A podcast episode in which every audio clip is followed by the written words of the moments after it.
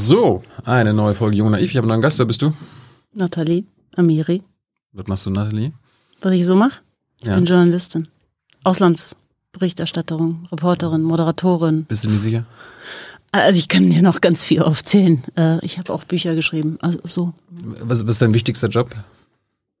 Mein wichtigster weiß ich nicht, das müssen andere äh, dir sagen, aber der, der Job, den ich am liebsten mache, ist vor Ort zu sein. Mhm. Also im Ausland, da wo etwas passiert und wo Journalismus, finde ich, so existenziell notwendig ist und so einen Mehrwert hat. Weißt du, da bist du gerade in Krisenregionen eben einer von wenigen oder eine von wenigen und, ähm, und vielleicht auch einer der wenigen, die die Sprache können und zwischen den Zeilen lesen können und vielleicht auch mal ähm, so Regime und ihre perfiden Machtstrukturen dann auch zwischen den Zeilen entlarven können. Insofern, da bin ich am liebsten. Und wo ist das? Iran, Afghanistan, Türkei. Du bist am liebsten auch in Afghanistan? Ja, da, ja, weil, weil es so viel zu erzählen gibt aus diesem Land und so wenig man darüber hört. Mhm. Also ist doch das, was man dann, also um jetzt gleich philosophisch ähm, zu werden, aber in der, in der Sinnhaftigkeit deines Lebens findest du das Glück. Es ist zwar ganz tragisch über das, was ich spreche, aber ich habe das Gefühl, dass ich eine sinnvolle Arbeit mache, weil ich über das Leid auf der Welt spreche und über Auswirkungen von falscher Außenpolitik, von Fehlern, die auch Deutschland gemacht hat und von, aber auch von mutigen Kämpfen von Heldinnen, wie wir jetzt ähm, auf Irans Straßen sehen. Und all das zusammen ähm, kommt für mich immer wieder die Quintessenz raus, wie unglaublich dankbar wir sein können für Demokratie und für Freiheit und dass wir hier ins Bett gehen und nicht Angst haben müssen, wenn wir uns lautstark irgendwo gegen jemanden aufgestellt haben und kritisiert haben, dass wir in der Nacht vom Geheimdienst rausgezogen werden. Ja, weil mit dieser Angst gehen gerade wahnsinnig viele Menschen im Iran ins Bett, dass der Geheimdienst kommt und sie einfach abholt, was passiert ist in den letzten Wochen. Aber schon vor Ausbruch der Proteste gab es massive Verhaftungswellen von Oppositionellen, Kritikern, Journalistinnen, Filmemachern wie Jafar Panahi, den wir alle ziemlich viele hier kennen, von Teheran Taxi auch dem Film und Mohammad Rasulov, der ähm, die Berlinale dieses Jahr gewonnen hat. Insofern, die alle sitzen gerade im Gefängnis und darüber zu berichten, ich meine, ähm, das ist ähm, der Sinn einer Journalistin, oder? Warum bist du nicht da? Weil ich in Iran nicht einreisen darf. Ich wäre wirklich gerne dort. Und wenn es irgend wie Sinn machen würde, wenn ich wüsste, ich könnte dafür mehrere Tage überleben in diesem krassen System an, an, an Überwachung und Geheimdiensten, dann würde ich sogar riskieren. Aber ich glaube, dass ich, äh, weil es ist so wahnsinnig wichtig, dort jetzt zu sein, ja, und es gibt keine internationalen Berichterstatter. Ähm, es, Ach, ach nee. nee, Ach so. es gibt einfach niemanden vor Ort.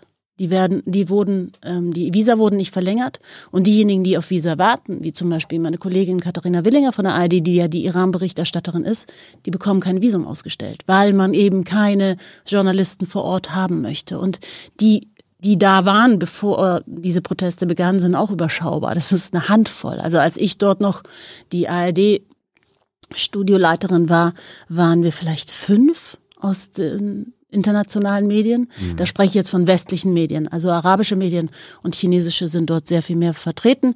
Die werden natürlich auch nicht so, ähm, so in ihrer Arbeit gehindert, aber sie berichten ja auch nicht das, wie wir frei über in unserer, ne, so wie wir es gelernt haben, einfach über all das Unrecht, das dort passiert. Aber du- hast ja auch einen iranischen Pass. Also warum kannst du denn nicht einreisen? Äh, Weil sie, also es gibt eine Warnung vom Auswärtigen Amt und vom BND, dass man mich als politische Geisel nehmen wollen wird ähm, oder wollte. Und deswegen musste ich diese Studioleitung ver aufgeben aufgrund dessen, weil es einfach die große Gefahr war, dass wenn ich einreise, ich dann ähm, im Evin-Gefängnis lande, dort wo gerade das Feuer auch aus. Ähm, Ach, da wärst du gelandet? Naja, das kann ich dir nicht sicher sagen, aber die Gefahr bestand, dass sie mich ähm, inhaftieren und dass sie mich dann im Atomabkommen bei den Verhandlungen als Verhandlungsmasse nehmen, als Druckmittel. Und dann hat eben sowohl das Auswärtige Amt als auch der BND als auch mein Sender gesagt, so sorry, aber es ist jetzt echt zu gefährlich. Und jetzt ohne den Sender, ohne die ARD einzureisen, ähm, dann bin ich natürlich komplett freiwillig. Also es würde, also ich würde, ich gehe davon aus, dass ich an der Grenze direkt verhaftet werden würde, wenn ich einreise legal über die über den Flughafen. Warst du, Ich schon, war- mal, warst du schon mal im Gefängnis? Also im Iran? Ich war ausreisegesperrt. Man hat mir den Pass abgenommen. Ich wurde verhört vom Geheimdienst mehrere Male. Man hat mich bedroht. Man hat äh, mich überzeugen wollen, dass ich ähm, mit ihnen ähm, kooperiere. Und Wie so eine Agentin für den iranischen Geheimdienst? so. Mhm. Schön. Ja. Aber ja, ich habe es nicht gemacht, aber deswegen haben wollte sie sagen, mich. gesagt. Ich habe dann doch Nein gesagt, nach langem Überlegen Nein. Ich habe ihnen sofort Nein gesagt. Aber das ist natürlich gefährlich, wenn du dem widersetzt, was so ein Regime von dir verlangt und dann auch noch unglaublich kritisch berichtest. Kannst du vielleicht darüber berichten, wie sie dir das angeboten haben, dass du quasi deren Asset bist? Weil bei mir klingelt sofort, ich komme aus der DDR, Stasi. Ja.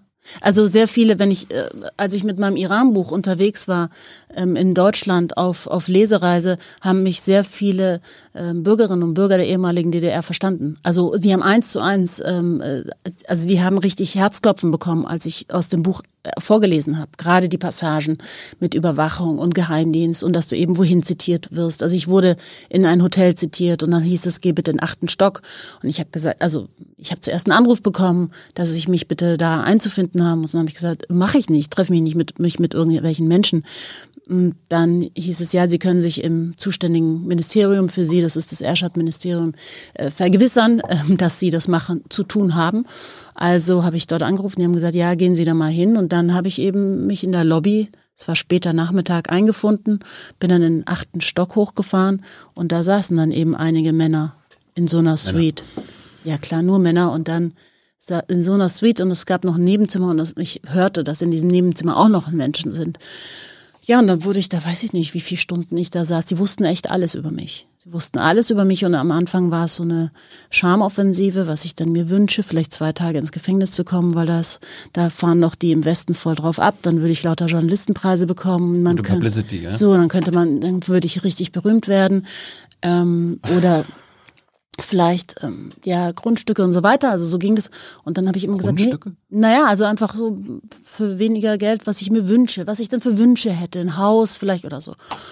Und habe ich gesagt, ich ähm, habe nur den einzigen Wunsch, in den Spiegel zu sehen. Und ich werde genau deswegen mit niemandem kooperieren, der ähm, vom iranischen Regime mich fragt. Und dann sind sie ungemütlich geworden und haben mich bedroht und ähm, mir gedroht, dass es mir durchaus bekannt sei, dass Journalisten auch mal vom Weg abkommen und dann LKW dann auch mal ähm, Journalisten überfährt und so weiter. Also das haben sie ähm, versucht und ich hab, bin nicht drauf eingestiegen. Ich, ähm, ich kann dir nicht sagen, warum ich aus dieser Nummer rausgekommen bin. Es war echt, ich habe da echt mit dem Feuer gespielt, weil ich bin weiter im Iran geblieben. Sie haben mich dann nach vier Tagen angerufen und haben gesagt, ich habe noch 24 Stunden das Land zu verlassen. Ich soll mein Zeug packen und verschwinden.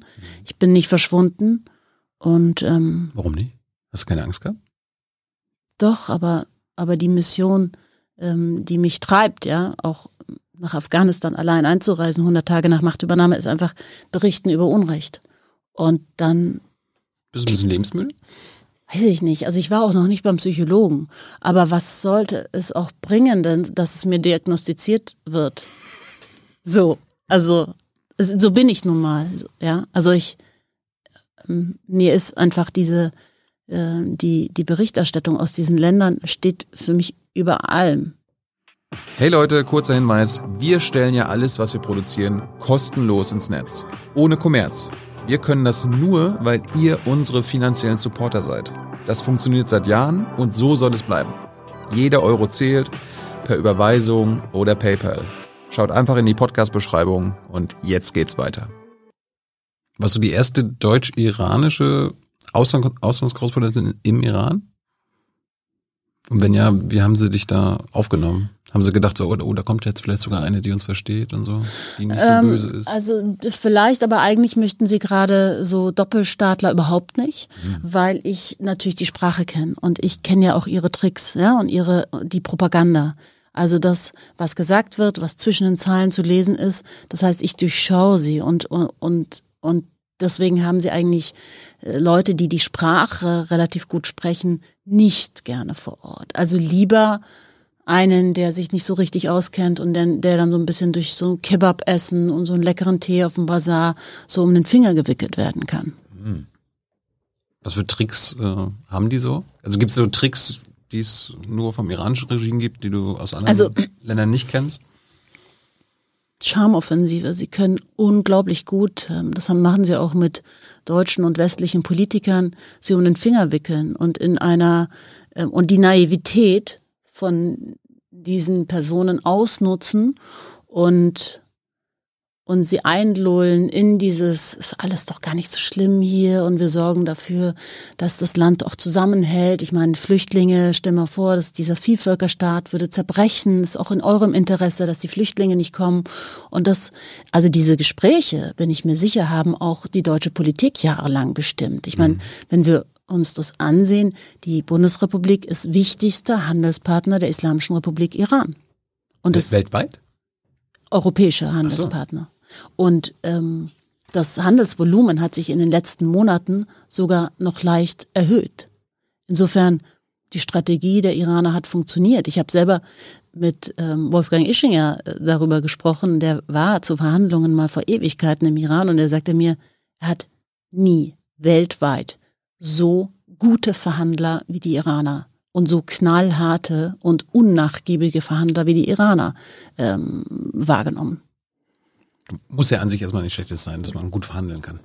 Nee, die Frage ist nur, für Sagt was vielleicht man. mehr über uns denn aus. Äh, gut wir Doch, auf jeden Fall, auf jeden Fall. Und wie und wie ähm, wie wie wach wir auch sind. Also und wie äh, wie wenig oder wie naiv ähm, auch westliche Politiker teilweise sind. Das ist schon auch ein Bild. Ne? Also man schaut ja immer etwas mit einer Überheblichkeit in diese Länder. Ne? Also Afghanistan, Iran, auch in die Türkei.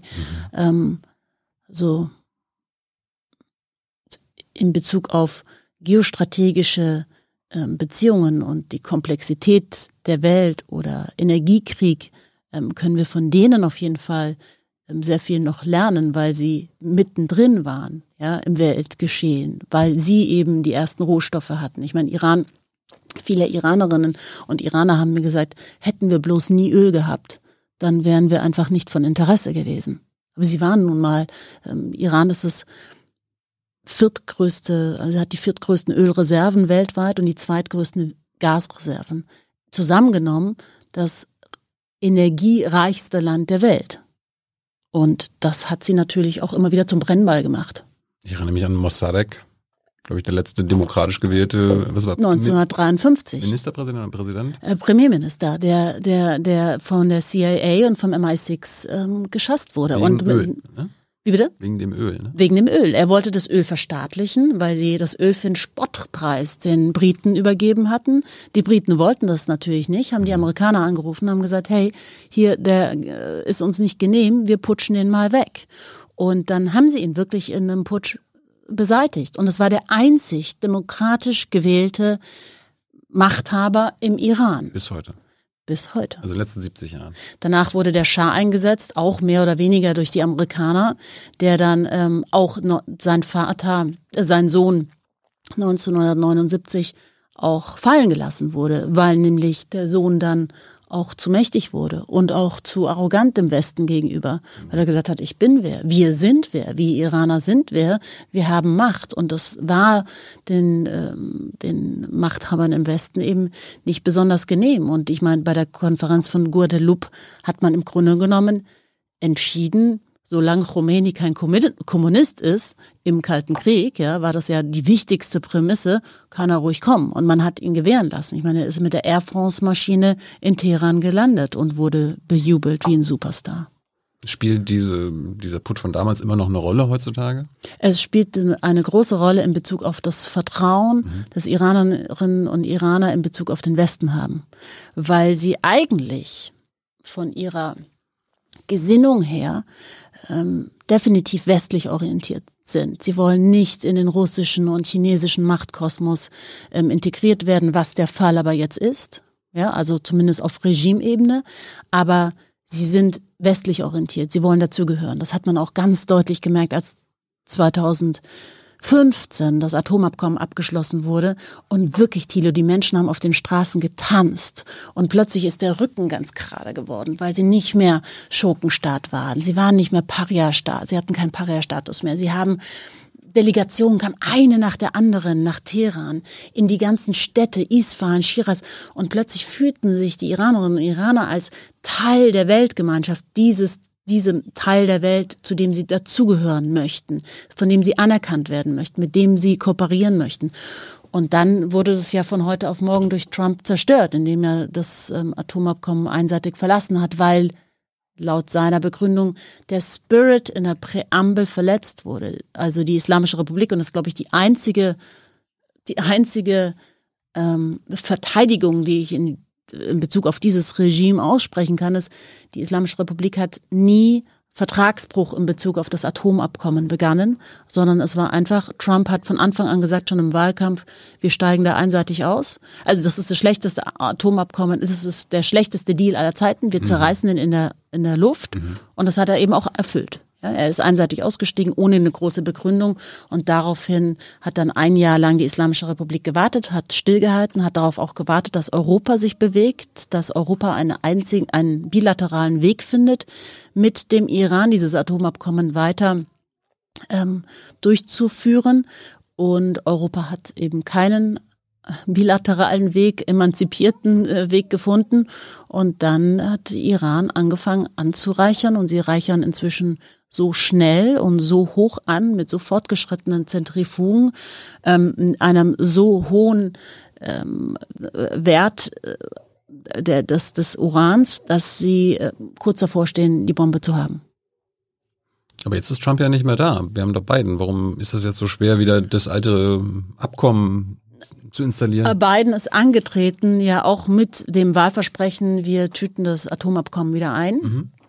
Dann hat er sich wahnsinnig lang Zeit gelassen.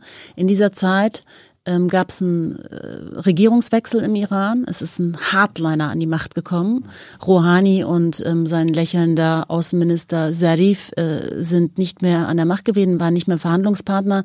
Ähm, Ibrahim Raisi, der auch als Todesrichter bekannt ist, der verantwortlich ist für Massenurteile 1988, hat ähm, die Macht, also den, den Präsidentenamt bekommen, inklusive einem, einem Handlanger auch der, der Revolutionsgarde, Abdullah Jörn.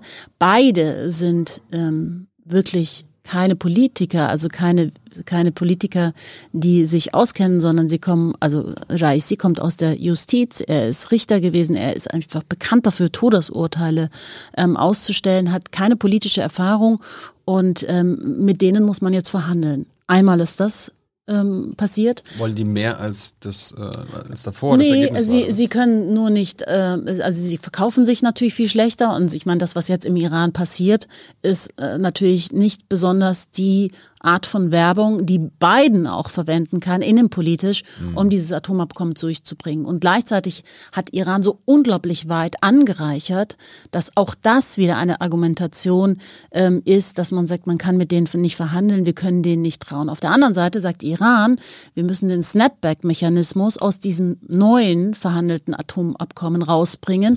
Snapback-Mechanismus bedeutet, wenn Sanktionen ähm, äh, sofort wieder in Kraft treten können, sobald irgendwas nicht äh, sobald irgendwas gegen das Atomabkommen verstößt. Insofern ist dieser Wirtschaftsausschwung, den sich ja die Islamische Republik durch das Atomabkommen verhofft, erhofft, das ist ja nichts anderes. Sie wollen ja, sie brauchen ja die Investitionen aus dem, und zwar Milliarden, in Milliardenhöhe aus dem Ausland.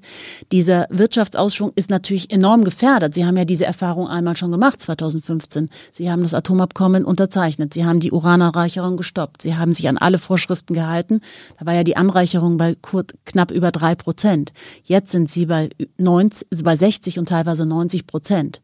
Insofern mh, dieser Snapback-Mechanismus wird kein amerikanischer Präsident verankern können. Denn wenn in zwei Jahren Trump wieder an die Macht kommt, dann wird er einfach die Sanktionen wieder einführen und dann gibt's ja keinen Wirtschaftsaufschwung. Insofern haben sich diese zwei Seiten, die es ist 5 plus 1, aber im Grunde genommen steht sich die USA und der Iran gegenüber, haben sich so sehr in eine Sackgasse mit gegenseitigen Bedingungen manövriert. Unter anderem auch zum Beispiel, dass die Iraner sagen oder das iranische Regime sagt, ähm, dass die Revolutionsgarde von der US-Terrorliste gestrichen werden muss.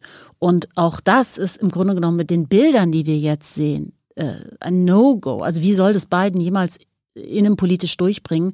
Und jetzt sind die Midterms äh, im November. Und äh, Biden, habe ich neulich eine Umfrage gelesen, ist unbeliebter als Trump zu seinen unbeliebtesten Zeiten. Also er kann innenpolitisch gegen die Republikaner im Grunde genommen nicht so einen riesen Deal durchbringen, wenn er mit einem Regime, also wie will er das verkaufen mit einem Regime, das gerade Kinder tötet, inhaftiert und zusammenschlägt, ja? Zivil, also Zivilisten, nicht bewaffnete Menschen auf der Straße. Wie will das Biden jemals begründen? Insofern glaube ich, dass das Atomabkommen jetzt schon tot ist. Berichten die Iraner eigentlich auch, wenn bei George Floyd-Protesten die amerikanischen Polizisten die Zivilbevölkerung schlagen und so weiter? Wird das auch propagandistisch Klar, ausgenutzt? Natürlich, auch auch also auch ähm, AfD und Querdenker-Demonstrationen werden natürlich. So schaut mal, wie das mit ihrer Demokratie ist mhm. und die dürfen ja auch nichts sagen. Das wird alles ausgeschlachtet. Also ähm, ich meine, du kennst dich mit der russischen Propaganda besser aus, aber das, was ich mitbekomme, russische Propaganda und iranische Propaganda ist eins zu eins. Also was ich jetzt höre, vor allen Dingen seit Kriegsausbruch, erinnert mich permanent an die Zeit ähm, als Korrespondentin im Iran. Das, die, die, die helfen sich auch, sind ja auch ziemlich beste Freunde gerade. Ja, also Iran haben wir ja gerade gestern über die Drohnen gehört, die Iran angeblich ziemlich viele Iraner sagen, so ist es, ähm, an Russland geschickt hat, die jetzt im Ukraine-Krieg eingesetzt werden. Iran war der größte Weizenabnehmer im Juli von russischem Weizen. Iran hat ähm, lernt gerade Russland, wie man Sanktionen umgeht, weil Iran ist das am meisten sanktionierte Land aller Zeiten und die kennen sich aus mit Sanktionen. Und wenn du jetzt in die Luxushotels in Teheran gehst, da sitzen dann russische Geschäftsmänner. Und Russland auf der anderen Seite schützt Iran, auch im UN-Sicherheitsrat, immer wieder mit Veto und ähm, schickt auch mal so einen Satelliten für die Iraner ins All im August zum Beispiel. Insofern sind die gerade ziemlich beste Freunde und je isolierter Russland wird, desto mehr festigt sich auch diese Partnerschaft, auch wenn es ein Zweckbündnis ist. Sie sind nicht ideologisch auf derselben Ebene, aber so wie sie mit den Menschen umgehen, wie menschenverachtend, auch in Bezug, wie, wie der Geheimdienst agiert und tickt und arbeitet, auch wie perfide, aber auch gleichzeitig intelligent. Das sind ja keine Hinterwäldler, die können es ja wirklich, ähm, sind sie sich da sehr ähnlich. Aber es ist ein bisschen so Zwiegespalt. Auf einer Seite hofft man, dass natürlich das Regime jetzt irgendwie vielleicht gestürzt wird von der aktuellen Protestwelle. Gleichzeitig wäre es ja ganz gut, wenn sich die Amerikaner, die Europäer mit dem iranischen Regime einigen wegen dem Atomabkommen, oder? Also das ist so eine Sache, die ähm, also muss man das trennen? Also schau, die viele Iraner waren lange Zeit für das Atomabkommen, weil Iran wahnsinnig geschwächt wurde, die Bevölkerung wirtschaftlich geschwächt wurde. Und wirtschaftliche Schwächung, da spreche ich nicht von zehn Prozent Inflation, die wir jetzt vielleicht haben, mhm. sondern ich spreche von ähm, 300-fachen Preissteigerungen, von einer Mittelschicht, die nicht mehr existiert und unter die Armutsgrenze gerutscht ist, von ähm, einer Inflation offizieller Wert bei 50 Prozent, von unglaublich hohen Arbeitslosenzahlen. Die Menschen im Iran ähm, verkaufen teilweise ihre Organe, weil sie so arm sind. Sie haben drei, vier Jobs pro Tag, damit sie irgendwie über die Runden kommen. Das heißt, die iranische Bevölkerung hat durch diese Sanktionen gerade am meisten gelitten. So, wenn es jetzt ein ähm, JCPOA gibt und das, also das ist einmal zu dieser, dieser Sanktionierung, ne? also dass die falsch liefen auch sehr lange Zeit. Aber wenn man jetzt gleichzeitig Sanktionen gegen dieses Regime erhebt, weil welche Mittel haben wir denn sonst? Ja, also ich meine, heute sagte mir jemand im Bundestag, äh, dass ein Abgeordneter sagt, ja, was sollen wir denn machen? Sollen wir einmarschieren? Ja, natürlich kann Deutschland nicht einmarschieren. Das war früher immer eine Antwort. Ne? Das war Regime ja, Change. So, aber das haben wir, daraus haben wir auch gelernt. Ähm, das sind auch vor allen Dingen auch ganz laute Stimmen von ähm, der ganz normalen Bevölkerung, die sagen, lasst uns bloß in Ruhe. Kommt ja nicht mit irgendjemand von außen. Wir erledigen das. Wir machen hier Regime Change. Schickt uns nicht wieder jemanden von außen. Das, das wollen sie nicht. Und sie wollen auch keinen Oppositionsführer. Sie wollen auch keinen, der sie anführt. Ich habe lange Zeit gesagt, ihnen fehlt eine, eine, eine, eine Leitfigur, einer, der sagt, morgen trefft ihr euch und übermorgen geht so weiter. Das sind unsere Ziele. Das ist unser Zehn-Punkte-Plan. Mhm. Ähm, das wollen gerade die Menschen auf der Straße nicht. Die sagen, das ist auch unser Vorteil, dass wir niemanden haben, weil wenn der eliminiert wird, dann kann es sein, dass diese Bewegung auch im Keim erstickt und einfach einschläft. Insofern, das wollen sie nicht. Aber das Atomabkommen zu verhandeln und also ich bringe dir nur mal ein Beispiel. Ähm, Annalena Baerbock hat in der Aktuellen Stunde im Bundestag gesagt, in, einer, in einem Satz, sagte sie, wir fordern von, iranischen, von der iranischen Regierung, den Tod an Massa Amini aufzuarbeiten und sagte dann, und wir werden, wir überlegen irgendwie über Sanktionen, aber wir, gerade jetzt, wo wir das Atomabkommen weiter verhandeln. Das Atomabkommen impliziert Aufhebung von Sanktionen und Streichung der Liste von der Terrorliste, der Streichung der Revolutionsgarde von der Terrorliste. Wird dann nicht Politik obsolet? Ich meine, das hebt sich ja gegenseitig auf. Aber wäre es nicht vielleicht sinnvoll, quasi, dass wir kein wahnsinniges, isoliertes Regime haben mit einer Bombe? Es ist wahnsinnig gefährlich, nur glaube ich diesem Regime nicht, dass wenn sie ein Atomabkommen abschließen, also die Information, die ich habe, ist, dass sie genug angereichertes Uran haben mhm. für die Atombombe. Mhm. Es fehlen nur noch die Atomsprengköpfe. Und da sind sie noch nicht so weit, sagt zumindest Israel. Und Israel ist das Land, das sich am meisten auskennt. Die haben wirklich Ahnung, wie weit dieses Atomprogramm fortgeschritten Kann das nicht Propaganda sein? Propaganda für wen? Der Israelis. Also ähm, zwischen Wissen und. Nee, nee. Also da, da glaube ich schon, ne? Also es gab Netanyahu und es gab seine Politik, mhm, mhm, die ja immer, der Feind ist im Außen und so weiter, dann können wir innen alles machen, das hält uns zusammen, weil der Feind ist im Außen. Das macht übrigens der Iran genauso, ja, gegen Israel und Amerika. Aber ähm, dass das Atomprogramm so weit fortgeschritten ist und dass Israel damit äh, Sabotage ähm, Aktionen dagegen vorgeht, ähm, also und dass die Israelis wissen, wie weit und wie gefährlich das fortgeschritten ist, daran zweifle ich nicht. Das ist keine Propaganda. Es ist weit fortgeschritten. Und ich meine, Iran selber sagt ja auch, wie weit sie sind, auch als natürlich Drohgebärde und ähm, auch aus Verhandlungsmasse, weil sie natürlich sagen, so sorry, wir sind kurz davor, wenn ihr jetzt das Atomabkommen, das sie ja wollen, nicht abschließt mit uns, dann haben wir halt die Bombe. Ich glaube, dass selbst das wenn wir es abschließen, das, ja. ähm, es, also schau, Trump, Biden wird es nicht durchbringen. So, dann haben wir Mitte, September, Mitte November. Nach den Midterms wird Biden noch geschwächter vermutlich sein. Also, also wer bringt denn durch, wenn die Amerikaner nicht Ja sagen? Die, die Europäer hatten vier Jahre lang Zeit, einen eigenen Weg mit der Islamischen Republik zu finden für dieses Atomabkommen.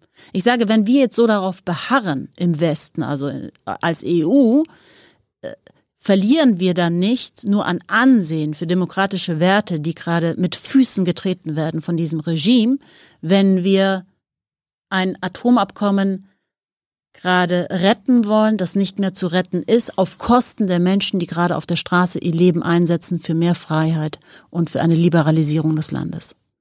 Und gleichzeitig, wenn die, wenn wir jetzt kein Abkommen haben und die am Ende eine Bombe haben, dann ist es auch dann, scheiße. Dann ist Israel krass gefährdet.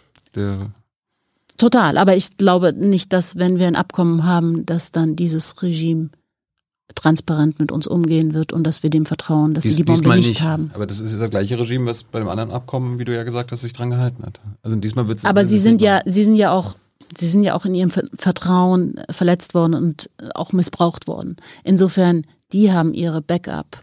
Äh, ihr, also Verstehst du? Das ja. ist Atomabkommen wahnsinnig schwer. Das sind jetzt Vermutungen, das sind jetzt Spekulationen, die ich anstellen kann. Aber so wie ich dieses Regime kennengelernt habe, wird es nicht so sein, dass sie ihr gesamtes Uran angereichertes Uran jetzt mal hier auf dem Serviertablett uns wieder zurückgeben und sagen, ja, okay, wir vertrauen euch und wir machen jetzt hier unser ähm, Arak und so weiter, Natanz und so weiter, alles wieder zu.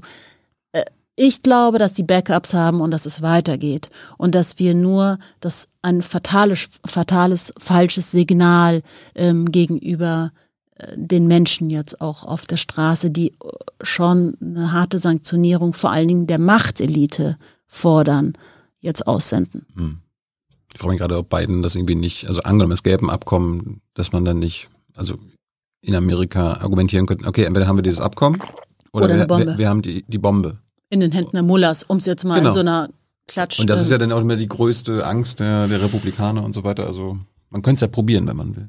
Ja, aber er hätte ja, er hat ja lange Zeit gehabt. Also fast zwei Jahre. Mhm. So. Er hätte ja Zeit gehabt, dieses Atomabkommen zu verhandeln und es wäre auch sehr viel einfacher gewesen, es einzutüten vor eineinhalb Jahren als jetzt. Ich glaube, jetzt sind sie so verstrickt, dass es nicht mehr geht.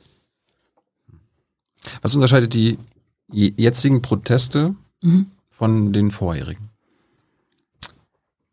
Dass ein Querschnitt der Gesellschaft auf der Straße ist 1999 gab es im Iran Proteste, es waren Studentenproteste. 1900, 2009 gab es Proteste, es war die grüne Bewegung, es war überwiegend die Mittelschicht. 2019 gab es. Die Mittelschicht, die es jetzt nicht mehr gibt? Die Mittelschicht, die es jetzt nicht mehr gibt. Mhm. Nicht in Bezug auf Bildung, sondern in Bezug auf ähm, finanziellem Standard. Mhm.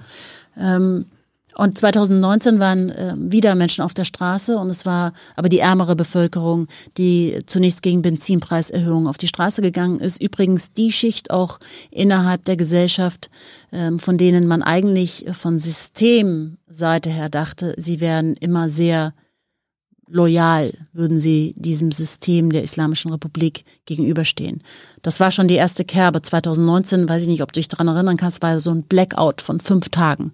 Da haben sie das Internet so massiv gedrosselt, dass gar keine Filme mehr rauskamen. Und laut Reuters sind in diesen fünf Tagen 1500 Menschen erschossen worden. Warst du damals da? Gestorben. Ich war da, ich war da im, ich war da gerade noch Korrespondentin. Hm.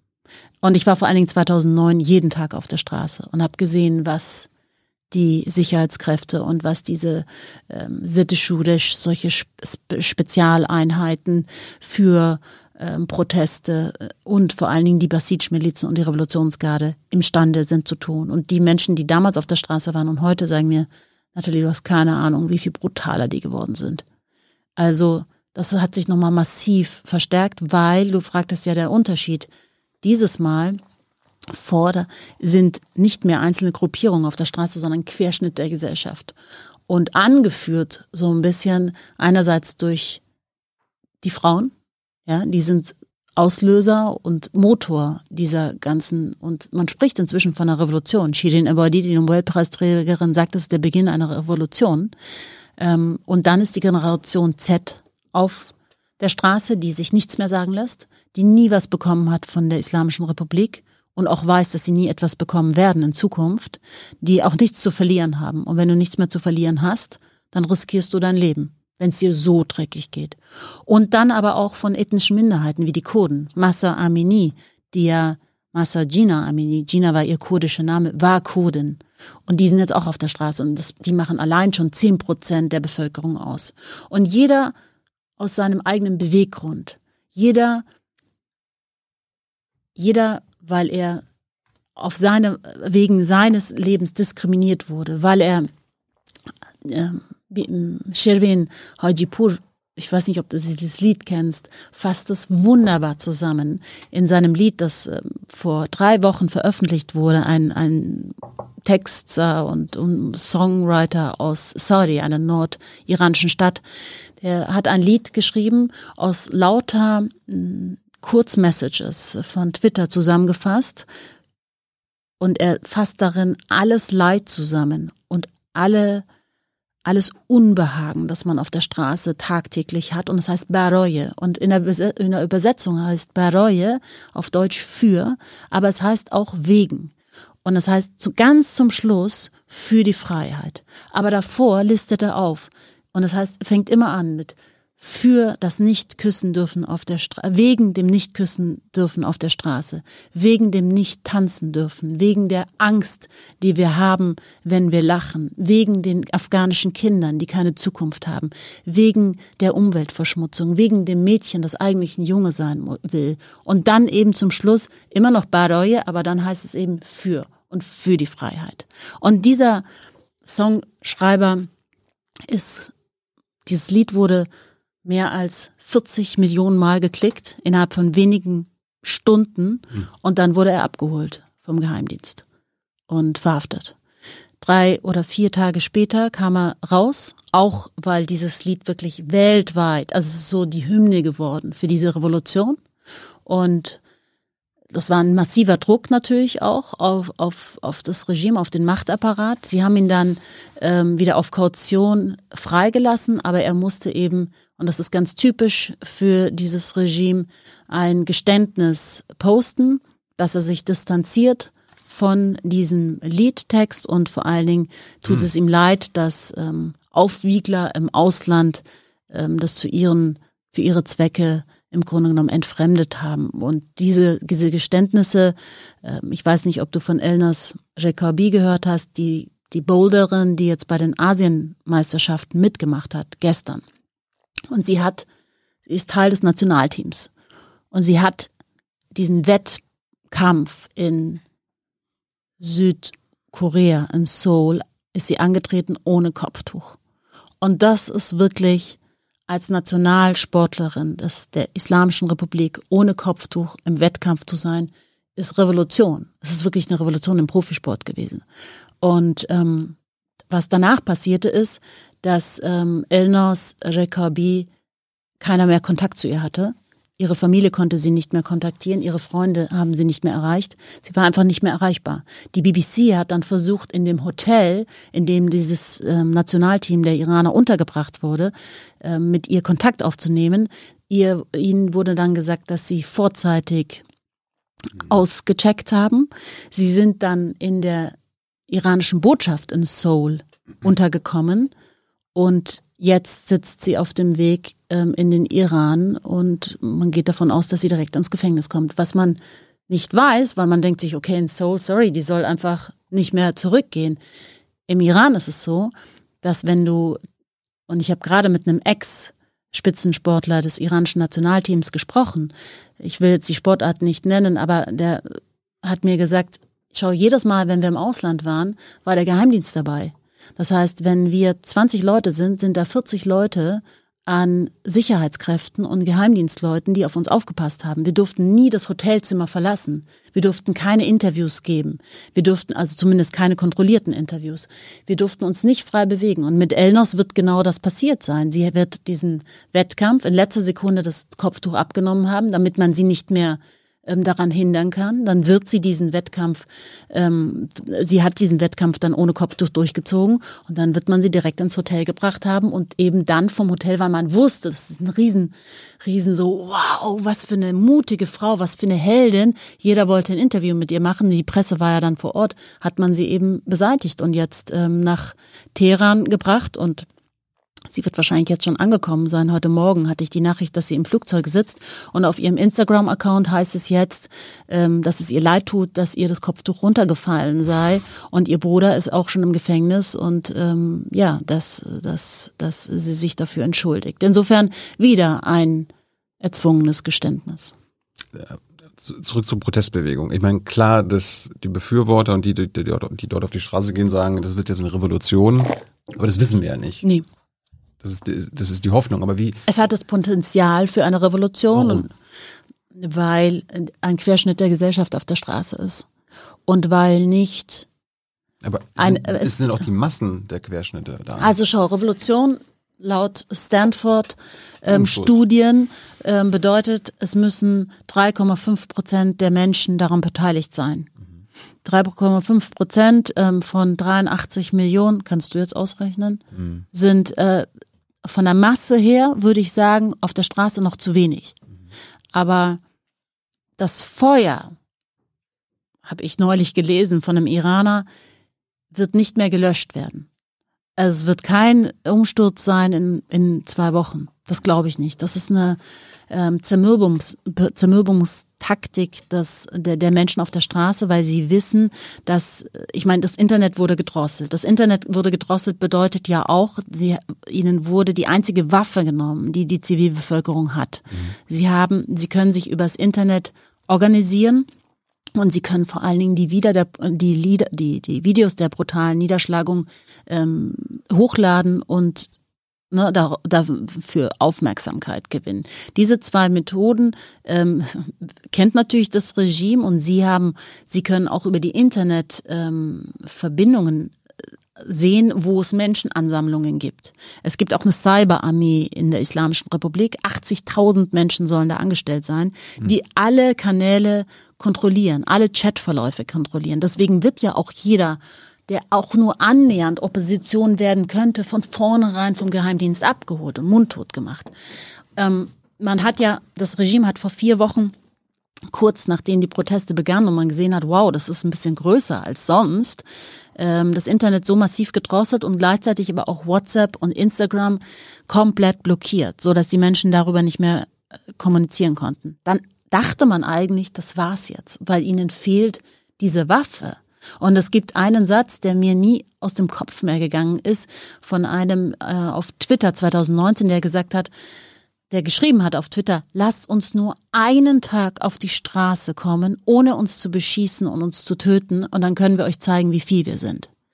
Und wenn das passieren würde, wenn man sie einen Tag nur auf die Straße kommen lassen würde, ohne sie zu erschießen, dann wären es sehr, sehr viel mehr Menschen, als die, die jetzt auf der Straße sind. Aber ich habe selber mit einer Bekannten in Teheran gesprochen, vier Tage nach Ausbruch der Proteste, die mir sagte, weißt du, Nathalie, ich ich, mein Körper hat bis jetzt schon so viel Schläge eingesteckt und wenn ich diese Schläge nochmal ertragen muss und gleichzeitig auch noch rennen muss, ich mache das nicht mehr. Das macht mein Körper nicht mehr mit. Und mein Mann wurde schon so oft verhaftet, dass sie ihn das nächste Mal hinrichten. Insofern viele, die 2009 schon auf der Straße waren, die Angst haben, weil sie ihren Job verlieren, die ähm, einfach vielleicht auch glauben, dass sie es nicht schaffen, sondern nur erschossen werden, die kommen nicht auf die Straße.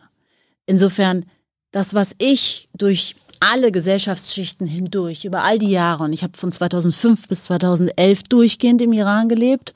Und dann 2015 bis 20 habe ich eben nochmal die Büroleitung der ARD inne gehabt, was ich durchgehend, egal ob die Frau verschleiert war, ob, egal ob sie religiös waren oder ähm, selbst Staatsbedienstete waren oder eben eine sehr junge liberale ähm, Jugend getroffen habe, sie schimpfen alle auf dieses Regime. Keiner will es mehr. Und das ist das auch, was neu ist, was du mich ja fragtest. Es wird nicht gefragt, kann ich mein Kopftuch vielleicht nicht mehr ähm, hochziehen und kann ich vielleicht, gibt es irgendwie Reformen? Es wird nicht mehr gefragt. Es gibt keine Verhandlungsmasse mehr. Die Menschen rufen Regime Change. Sie rufen Markbar Diktator, was bedeutet Tod dem Diktator. Und wir wollen die Islamische Republik nicht mehr. Mhm. Das heißt, das ist anders. Viele Jahre lang hat sich die iranische Bevölkerung damit abgefunden oder sich darauf eingelassen, dass sie Angebote vom Regime bekommen haben zwischen reformorientierteren und Hardlinern. Mhm. Und ich meine, die Wahl im Iran, das Regime nennt es immer, das ist äh, unsere, das ist ja eine Republik, ja, und es hat ja, wir sind ja, haben ja demokratische Elemente wie Wahlen, Präsidentschaftswahlen, Parlamentswahlen. Das ist ja gefaked, weil die Wahlkandidaten ja vom Wächterrat, der ultrakonservativ ist, islamisch bis also äh, islamistisch ähm, aussortiert wird. Mhm. Insofern äh, haben die Menschen immer versucht bei der Wahl dann den Hardliner zu verhindern, so dass sie zur Wahl gekommen sind, um den gemäßigteren, der halt gelächelt hat, wie Rouhani oder Khatami, dann zum Präsidenten zu machen. Aber dieses Spiel, darauf haben sie keine Lust mehr. Ich weiß nicht, ob diesen Spruch ich jetzt nochmal zusammenkriege, aber da heißt es, auf den Straßen hieß es, Ja, nee, kriege ich jetzt gerade nicht auf die Straße, auf die, auf die ähm, Reihe. Aber zurück zur Protestbewegung. Mhm. Ich meine, in der heutigen Zeit, du musst ja damit rechnen, wenn du in der Diktatur quasi auf die Straße gehst, dass die als erstes Internet abschalten, Social Media. Mhm. Äh, trotzdem haben wir ja auch in der Jahrhunderten davor Revolutionen stattgefunden ohne Social Media und Internet. Ich habe nämlich einen gefragt, der 1979 im Iran ja. Revolution also, gemacht hat. Also wie, wie, wie haben die denn das damals gemacht ja. ohne Social Media? Das wollte ich jetzt gerade fragen. Er hat ähm, gesagt, wir haben uns getroffen und verabredet für den nächsten Tag und wir haben Flugblätter verteilt mhm. über Nacht und das ist ja das, was jetzt man auch sieht. Über Nacht werden ähm, äh, Tod dem Diktator äh, Sprüche an die Mauern gesprüht. Es werden ähm, Riesenbanner von Autobahnen runtergehängt in so so, so, wie heißen diese Flashmob-Aktionen, ja? Also, dass man plötzlich kommt, das hängt man für eine, für eine Sekunde runter und du rennst weg. Und da haben eben drei Mädchen in Isfahan ein, ein Riesenbanner runtergehängt und ähm, darauf stand, wir können die nächste Masse Amini sein und haben sich da das Kopftuch vom Kopf gerissen, ja. Sowas siehst du gerade permanent überall. Die Islamische Republik hat einen riesen Banner aufgehängt, auf dem ähm, lauter Frauen verschleiert zu sehen waren, iranische Frauen, ähm, bekannte Größen aus, aus, aus der Kultur und aus der Wissenschaft und aus dem Fernsehen und dann haben sich so viele Frauen, die darauf zu sehen waren, und, da, und dann stand da drauf, ähm, unsere iranischen Frauen, unsere Heimat Iran und wollten da eben so jetzt irgendwie in diesen, in diesen, ne, auf dieses Fahrtwasser auch aufkommen, in dieses Fahrtwasser kommen. Wir finden euch ja auch alle toll, ihr iranischen Frauen. Und dann gab es so krassen Protest dagegen. Und zwar wirklich auf Instagram, dass Schauspielerinnen gesagt haben, hängt uns ab. Wir haben damit nichts zu tun. Die im Iran leben, ja, nicht irgendwie außen und so in Freiheit das sagen können und dann in Ruhe ins Bett gehen können, sondern die haben wirklich gesagt, wir wollen da nicht hängen. Und es war so ein massiver Druck, dass innerhalb von 24 Stunden dieses riesen Banner an einem der größten, größten Plätze im Iran abgehängt wurde. So. Also es findet überall gerade Protest statt. Aber dezentral. Also dezentral. Es gibt keine zentrale Organisation oder irgendwie. Nee, und dezentral auch, auch, auch jetzt geografisch, ja. Mhm. Und das ist ja auch das, was zum ersten Mal die Folge hat, dass die Sicherheitseinheiten ermüden. Mhm. Du siehst die fertig in Parks rumliegen, weil sie nicht mehr nachkommen, weil es immer wieder aufpoppt an einer anderen Stelle. Ja, und wenn, und das ist dieses Dezentrale, haben die Menschen gelernt, ist auch ihre Waffe jetzt.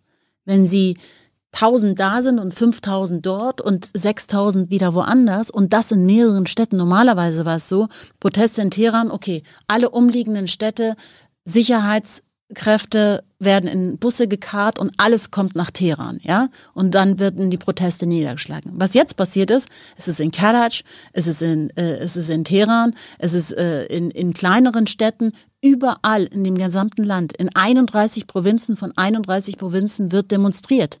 Teilweise in 24 Stunden gleichzeitig in 60 verschiedenen Städten. Die kommen nicht mehr nach auch wenn sie brutal sind, ja. Und ich meine, es sind mehr als 200 Menschen jetzt schon bis jetzt getötet worden. Und das ist immer noch die Zahl von, das ist ja alles intransparent, ja. Und ähm, es sind da, Amnesty International hat jetzt, ich glaube, die letzte, also über 20 Minderjährige, weil ja das Durchschnittsalter, und das habe ich beide vorher vergessen zu sagen, das Durchschnittsalter bei dieser generationsübergreifend und schichtübergreifenden ähm, Protestbewegung Schrägstrich Revolution 15 ist. Und das laut staatlichen Angaben. Diese Generation Z ist ein wahnsinnig wichtiger Motor, weil die eben nicht wie ihre Eltern ähm, sich einschüchtern lassen. Die sagen uns, es ist egal. Die, die, sie haben in Nishapur, einer iranischen Stadt, neulich eine Khomeini-Statue einfach mit den bloßen Händen geköpft. Und dieser Kopf von Khomeini rollte. Sowas kann man sich überhaupt nicht vorstellen, dass es im Iran passiert. Ja, dass sie Bilder von Qasem Soleimani, dem, dem äh, General der Quds-Brigade, der ja äh, umgebracht wurde durch eine Drohne im Irak, ähm, dass sie seine Bilder verbrennen, ja, oder Khomeini und Khamenei Bilder verbrennen und dann das Ganze gefilmt wird und die Frau, die das filmt, sagt, endlich und آرزوام آرزوام چی, چی شد درست شد also meine Wünsche sind wahr geworden und endlich geht's meinem Herzen wieder gut so weil sie Khomeini Bilder und Khamenei Bilder brennen sehen und das ist eine Ansage ans Regime dass das Regime äh, glaube ich ähm, mhm. noch nie so sehr an den Rand ähm, also äh, äh noch nie so sehr das Regime in, sich in so einer existenziellen Gefahr gesehen hat. Wir können gleich mal über den Auslöser, Auslöser reden und Amini, aber bleiben wir jetzt mal beim Regime und der Protestbewegung. Wie fragil ist denn das Regime? Also ähm, besteht da eine realistische Chance, dass das gestürzt werden kann? Oder werden sie das mit aller Macht auch verteidigen, am, zu, am Ende mit Gewalt und keine Ahnung, Armee gegen die jungen Leute. Also sie verteidigen es ja schon mit massiver Gewalt. Ja gut, aber es gibt natürlich immer. Es gibt noch mal eine Steigerung und die ist noch nicht erreicht. Mhm. Also da ist noch Luft nach oben. Traust du denen das zu? Ja, komplett. Ein Menschenleben im Iran ist nichts wert. Das ist der große Unterschied auch zum Schah. Also die würden lieber die Protestbewegung alle, alle, Alle töten. alle töten, damit das Regime. Ja. Ah ja. Also und da ist noch nicht alles erreicht. Also die Revolutionsgarde ist da noch nicht auf der Straße so massiv involviert, wie sie könnten. Und es wird auch noch nicht so scharf geschossen. Es wird unter anderem scharf geschossen, aber auch mit ähm, Schrotkugeln, äh, mit Luftgewehr, mit Paintball, was wirklich massive ähm, Verletzungen auch mit sich bringt, aus einer sehr kurzen Distanz mit Paintball-Pistolen zu, zu schießen. Und du machst ja auch, du, du, du äh, markerst ja dadurch Menschen auch, ne? Also die sehen dann die Farbe und dadurch ist dann erkennbar, wer ist hier ähm, Protestierender auf der Straße und wer nicht. Aber da ist noch definitiv Luft nach oben. Sie könnten die gesamten Universitäten schließen und die Schulen schließen, dort, wo gerade die Proteste stattfinden. Sie könnten die Hisbollah zu Hilfe bitten. Ich meine, die haben sie jahrelang aufgebaut und sie finanziert. Ähm, dass da Kämpfer von der Hisbollah kommen, die sich mit dem IS auskennen, ist nicht so unwahrscheinlich, wenn es um die Existenz der Islamischen Republik geht. Aber das ist doch ganz schön irre, das quasi. Sie haben ja keinen anderen Platz auf der Welt. Also entweder gehen sie unter und sterben selber oder sie kämpfen so massiv und bekämpfen diejenigen, die ihre Existenz bedrohen, dass sie selber überleben. Insofern ist da gerade, es stehen sich da gerade zwei ähm, Gruppen gegenüber. Gruppen ist so ein bisschen salopp gesagt, aber da steht sich gerade das Regime ähm, in seiner Bedrohung der Existenz gegenüber den Menschen, die sagen, wir haben nichts mehr zu verlieren und wir wollen dieses Regime nicht mehr. Deswegen ist es ja auch so brutal. Ist das Regime dann einheitlich oder weißt du davon, dass es auch irgendwie. Es gibt auch Machtkämpfe. gibt's Und auch Risse und so weiter? ja, das also eine Chance sein? Nein, weil also was im Regime sich immer durchgezogen hat, ist, äh, es ist im Grunde genommen, alle kommen aus einem Topf. Es gibt zwar Machtkämpfe, um welche Gruppierung innerhalb der Islamischen Republik an die, an der Macht, an die Macht kommt, aber es gibt nicht innerhalb des Systems eine Opposition, die verhandelbar wäre für die Menschen, die auf der Straße sind. Das haben sie schon mehrmals mitgemacht.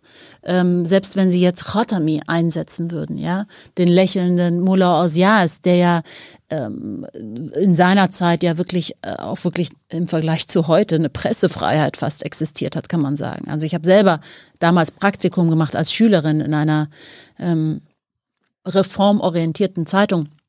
Astra Osedegon und damals war wirklich, also da waren, das ist, das war paradiesisch im Vergleich zu heute. Heute gibt es keine Zeitung mehr, die, die, die oppositionell und kritisch sich äußern. Die wurden alle geschlossen. Die Journalisten sind entweder im Exil oder im Gefängnis oder mundtot gemacht worden. Ähm, insofern, ja. Ich meine, jetzt ist davon auszugehen, das erleben wir ja gerade, das Regime versucht die, äh, also die Proteste abzuebben mit Gewalt und alles mögliche und so fort. Äh, schätzt du das so ein, dass das jetzt im Winter quasi auch eine Chance sein könnte, jetzt mal ein bisschen zu mobilisieren, quasi außerhalb der Straße sich einen Plan zu machen? Weil das war ja quasi eine sehr äh, spontane Protestbewegung. Ist ja einfach so passiert Durch durch, den, durch, durch Massa, ja. Aber es, es, wie könnte das jetzt weitergehen? Naja, das kann ich dir nicht sagen. Ja.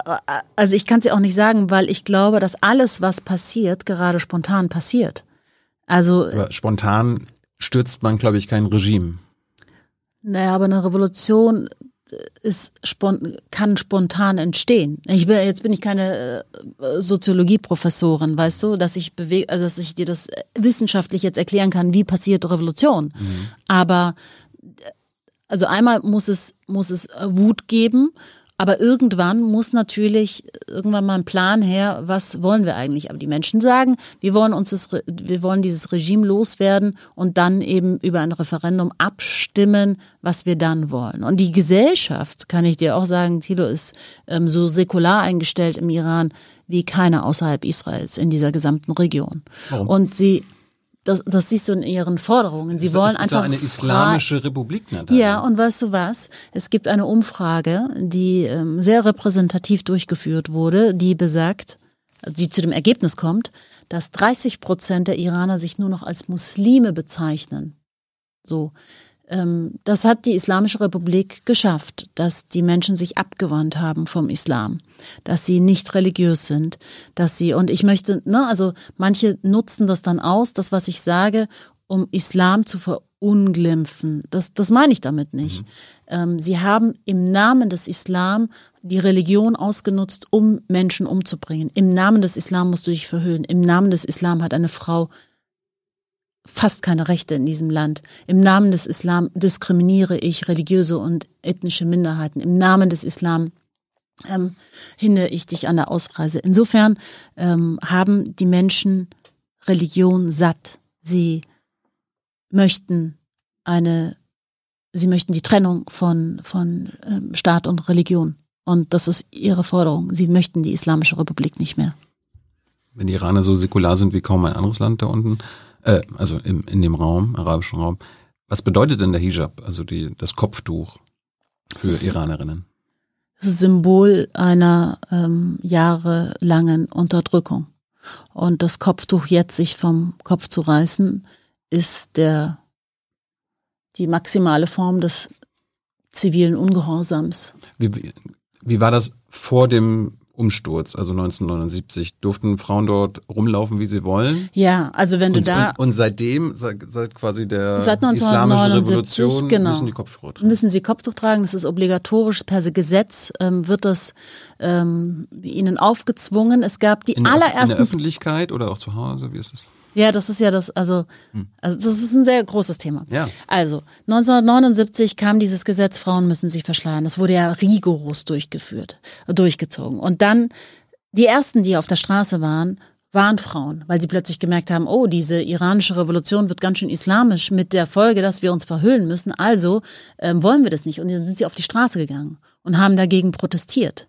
Und die Schlägertrupps damals haben immer gerufen, Ja Rusari, ja Tusari. Also entweder trägst du das Kopftuch oder du wirst leiden. Ja, wir hauen dir auf den Kopf.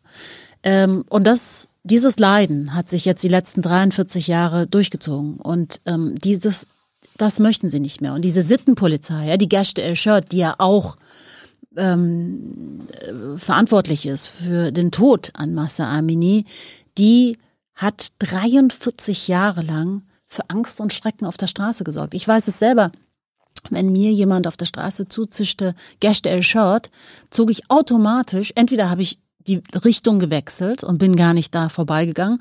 Oder ich habe mir das Kopftuch so weit ins Gesicht gezogen, dass sie mich eben nicht einkassieren. Weil sie ziehen dich einfach dann in Minibusse und, und, ähm, und, und du wirst in Verhörstationen gebracht. In Teheran ist es Vozaro. Und da kannst du dann schon mal zwei, drei Tage sitzen und darfst keinen Kontakt zu deinen Eltern haben. Und du, und du wirst, und du wirst beleidigt und du wirst einfach schäbig behandelt und aber auch brutal. Ne? Ich meine, wenn du nicht mitmachst, wenn du dich, wenn du nicht freiwillig in den Minibus steigst, dann wirst du da halt reingezerrt. Insofern ist diese Gerste Shirt und das und das und und und dieses dieses dieses Kopftuch, das sie permanent tragen müssen und äh, und diese ganze Verhüllung ein Symbol für die Diskriminierung der Frau. Und, und da sage ich auch nochmal in Bezug auf Islam, vor ein paar Jahren ist sind ähm, Feministinnen und ähm, Menschenrechtsaktivistinnen in der, in der Teheraner Metro durch die Metro gelaufen und sie hatten die Kopftücher sich abgenommen. Ich glaube sogar die, die, die Anführerin ist jetzt im Gefängnis. Und sie, ähm, sie haben das Kopftuch nicht getragen, schon als Protestaktion. Diese Protestaktionen sind ja jetzt nicht zum ersten Mal, die gibt's ja schon länger. Und aber nicht so landesweit zu sehen. Und, ähm, und sie haben Blumen verteilt. Und zwar Blumen an Frauen, die auch einen richtig voll verschleierten Hijab. Also Vollverschleierung bedeutet nicht Burka, ne? das gibt's im Iran nicht, sondern so. Also so und dann diesen schwarzen Mantel. Mhm. Und sie haben ihnen Blumen gegeben und haben gesagt, wisst ihr was, ihr dürft euren Chodol weitertragen. Aber wir wollen unser Kopftuch nicht mehr tragen. Und wir lieben euch trotzdem. Und diese, diese Toleranz, ja, ähm, bringt auch jetzt die Menschen auf der Straße, ähm, bringen sie auch zum Ausdruck, weil sie alle zusammen auf der Straße sind und immer wieder betonen, und da gibt's auch einen Spruch, den sie auf der Straße sagen, Natarsin, Natarsin, Moham, Boham Hastim. Das heißt, Fürchtet euch nicht, fürchtet euch nicht, wir sind alle zusammen auf der Straße. Und so machen sie sich auch gegenseitig Mut. Und dieses alle zusammen, diese Einheit, gerade entgegensetzt dem, was man ja immer dann so als Drohung ne, in den Raum stellt, oh mein Gott, und dieser Vielvölkerstaat zerbricht dann und zerfällt dann und dann mit den ganzen Flüchtlingen und so weiter, sagen nein, wir besinnen uns auf das Iranische, auf unsere, auf unseren Ursprung, auf unsere 2500 Jahre alte Kultur. Wir sind wer, ja? Und wir gehören alle zusammen. Die ethnischen, die religiösen Minderheiten, die Frauen, die, die junge Generation, die ältere Generation, die sich übrigens bei der jungen Generation dafür entschuldigt, dass sie ihnen dieses Erbe, die Islamische Republik hinterlassen haben. Deswegen sind die jetzt auch auf der Straße, um für ihre Kinder eine bessere Zukunft zu, zu revolutionieren. Gibt es Frauenrechte im Iran? Ich kann dir sagen, welche Rechte Frauen nicht haben. Mhm. Frauen haben kein Sorgerecht ab dem Alter ähm, von sieben bei ihren Kindern. Frauen haben kein Recht auf Ausreise. Sie können jederzeit von ihrem Ehemann Ausreise gesperrt werden. Frauen können ähm, Arbeitsverbot bekommen von ihrem Ehemann. Sie müssen ihrem Ehemann, wann immer er möchte, ähm, Sex zur Verfügung stellen. Selbst wenn er es mit Gewalt einfordert, kann sie sich nicht beschweren, weil laut Scharia hat er ein permanentes Recht auf Sex, auch mit an Ausführung von Gewalt. Frauen dürfen nicht singen, Frauen dürfen nicht tanzen, Frauen. Sie dürfen nicht singen und tanzen? Frauen dürfen nicht singen. Gott. Ja. Und weißt du, das sind Dinge, die vielleicht für die Seele wichtig sind, singen, mhm. aber sie machen dich kaputt, wenn du so ein Leben lang hast, vier Jahrzehnte nichts anderes kennst. Singen die Frauen auf der Straße? Aus Protest jetzt, ja, okay. ja alles. Und ähm, wenn du in eine Iran, wenn du in eine in Teheran in ein Flugzeug steigst und ähm, das Flugzeug, solange es ja noch auf iranischem Boden ist, gilt ja das Gesetz, ähm, dass Iran, aber sobald es in die Luft ist, äh, sobald es am gestartet ist, mhm. ähm, ziehen sich alle Frauen das Kopftuch ab. Wenn du aus Istanbul Richtung München fliegst, dann bleiben da ganz viele Kopftücher oben, mhm. ja. Also nur um es zu vergleichen. Und zwar, und es ist so weit gekommen, dass zu Beginn der Proteste Kerboschi, ein ex-reformorientierter Politiker, ähm, im Staatsfernsehen, im Programm Nummer eins, also Shabakiyek, also im Kanal eins ähm, des Staatsfernsehens, und im Staatsfernsehen ist alles geskriptet, da wird nicht mal irgendwie was zufällig gesagt, ja, da rutscht einem nicht was über die Lippen und da wird auch niemand eingeladen, der irgendwie was Gefährliches sagen könnte. Aber es ist so ein großes Thema, dieses Kopftuch, dass im Staatsfernsehen dieser ähm, Reformpolitiker gesagt hat, naja, nach den Erkenntnissen, die er hat, wollen 70 bis 80 Prozent der Frauen in der Islamischen Republik das Kopftuch nicht mehr tragen. Und dann müsste man wohl über eine Gesetzesänderung nachdenken. Und wenn das schon thematisiert wird mit so einer Angabe, ja, ähm, dann ist die Zahl wahrscheinlich noch höher. Und das, was, was Fakt ist, ist, die Islamische Republik weiß ganz genau, wie die Stimmung ist in der Bevölkerung. Und wenn es im Staatsfernsehen gesagt wird, 70 bis 80 Prozent, ich weiß nicht, ob wir dann, also wie viel höher die eigentliche Zahl ist, die sich wirklich am nächsten Tag, wenn es nicht mehr per Gesetz verordnet ist, das Kopftuch ablegen würde. Und was sie jetzt schon erreicht haben, ist, dass du in Teheran einfach Frauen auf der Straße sitzt, siehst, die das Kopftuch nicht mehr tragen. Sie tragen es einfach nicht mehr. Könnte, könnte das Regime nicht einfach jetzt immer schlau sein mhm. und sagen, wir wollen diese Proteste nicht und äh, unser, unser System könnte einstürzen, wenn wir nicht was machen. Aber hey, sie Nathalie, wir lassen das einfach jetzt mit dem Kopftuch. Ihr könnt machen, was ihr wollt. Ja. Die Frauen können selbst entscheiden und dann ist das hier gegessen. Aber wenn das Kopftuch fällt, wäre das, das der Anfang vom Ende der Islamischen Republik. Die haben bestimmte Säulen, ideologische Säulen, dazu gehört das Kopftuch. Genauso wie die Feindschaft zu Israel und Amerika. Wenn du eine dieser Säulen angreifst, dann stürzt ihr gesamtes System zusammen. So fragil ist es. Ja. Wenn das Kopftuch fällt, ist es das, der Beginn vom Ende. Und sie haben es äh, debattiert, debattiert, aber die Ayatollahs haben, also die Religiösen, haben sofort diesen, diesen Entwurf komplett abgeschmettert. Es ist mhm. überhaupt nicht Verhandlungsmasse. Und es wäre übrigens auch nicht vorbei.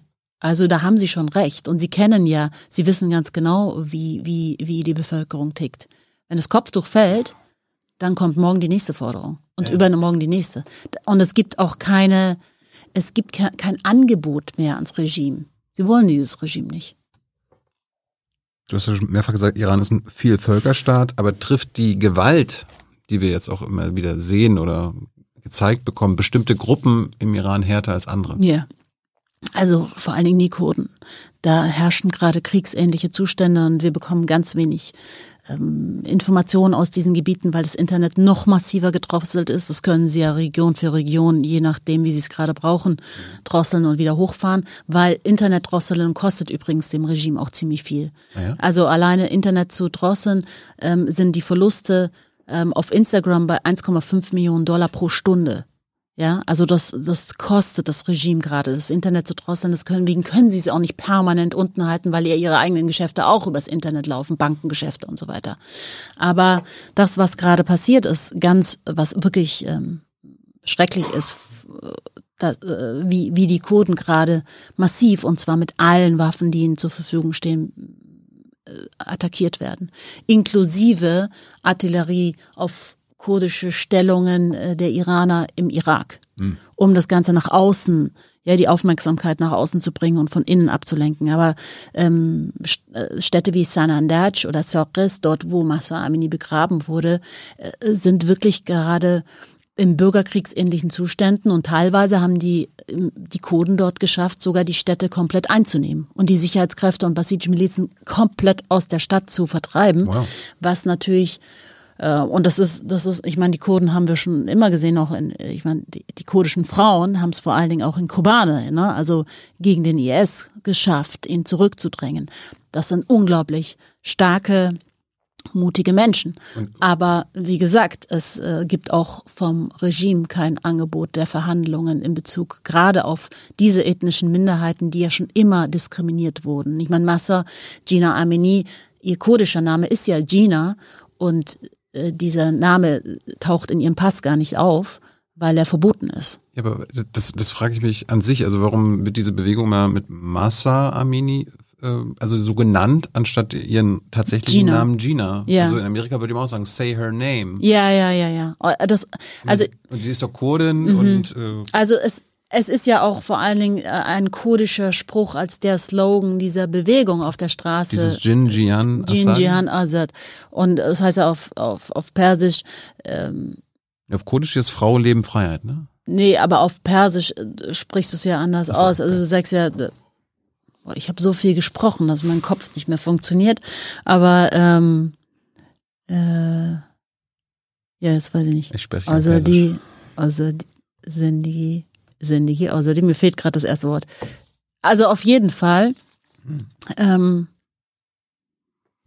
Frau leben, San, Frau leben, Frau, San, Sendigi, Azadi, sagt man auf Persisch und auf Kurdisch heißt es eben Jin die, die, der Spruch ist ein kurdischer Spruch. Ne? Ist ein kurdischer Spruch aus der kurdischen Protestbewegung genau.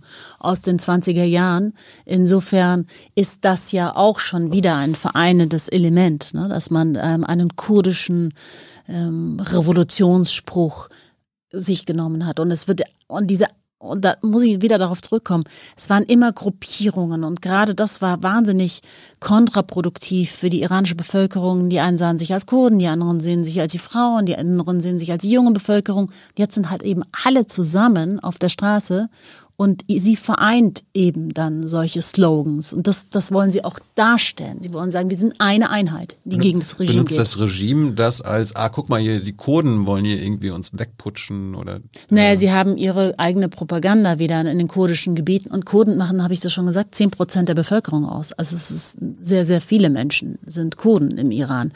Ähm, aber sie, genau, also sie, sie verwenden da wieder ihre, ihre übliche Propaganda von, das sind ja separatistische Bewegungen, die wollen Iran zerstören, aber auch diese ganzen Proteste sind vom Ausland aus gesteuert und, und wir, wir, und, und das ist ja nicht quasi das ist ja nicht unsere Bevölkerung, die da gerade auf der Straße ist. Und das hat auch Khamenei in seinem letzten, seiner letzten Rede beim Freitagsgebet gesagt. So, die, das sind ja nicht die Leute, die, das sind ja nicht unsere, ne? Und da, das, es gibt einen bestimmten Begriff auch, Khodi, Chodemoni und Gere Chodemoni. Ähm, das heißt, die, die zum System gehören, und, und die eben nicht zum System gehören. Und die, die nicht zum System gehören, sind in ihren Augen auch nicht wert, Aber im Iran leben Westen ist aus westlicher Sicht, man gibt ja auch viele Frauen in Deutschland und anderen europäischen Ländern, Amerika, die jetzt Solidarität zeigen und unterstützen, dass man aber auch von Gina Amini dann spricht, weil sie ja ihren Namen nicht nutzen konnte, weil das Regime sie unterdrückt und ihr das verboten hat. Also, ja, aber dann brauchst du halt sehr viel Vorwissen, ne? Also auch, äh, ich meine, Das leisten wir ja gerade. wir ja, natürlich. Also Gina Amini zu sagen oder zumindest ihren Doppelnamen zu sagen, wäre ähm, sehr, sehr korrekt. Hier ist Tyler, hier kommt die Werbung. Für uns selbst. Kommerzfreier Journalismus seit 2013, nur möglich durch deine Unterstützung. Schau in die Infos wie.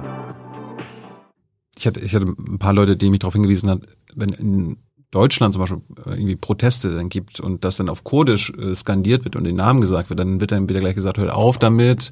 Äh, Das, hier- äh, bitte beansprucht diesen Protest jetzt nicht für euch. Genau. Aber da sind die Menschen, im, also die Iranerinnen und Iraner im Ausland sehr viel ungeeinter als die Menschen im Iran. Warum?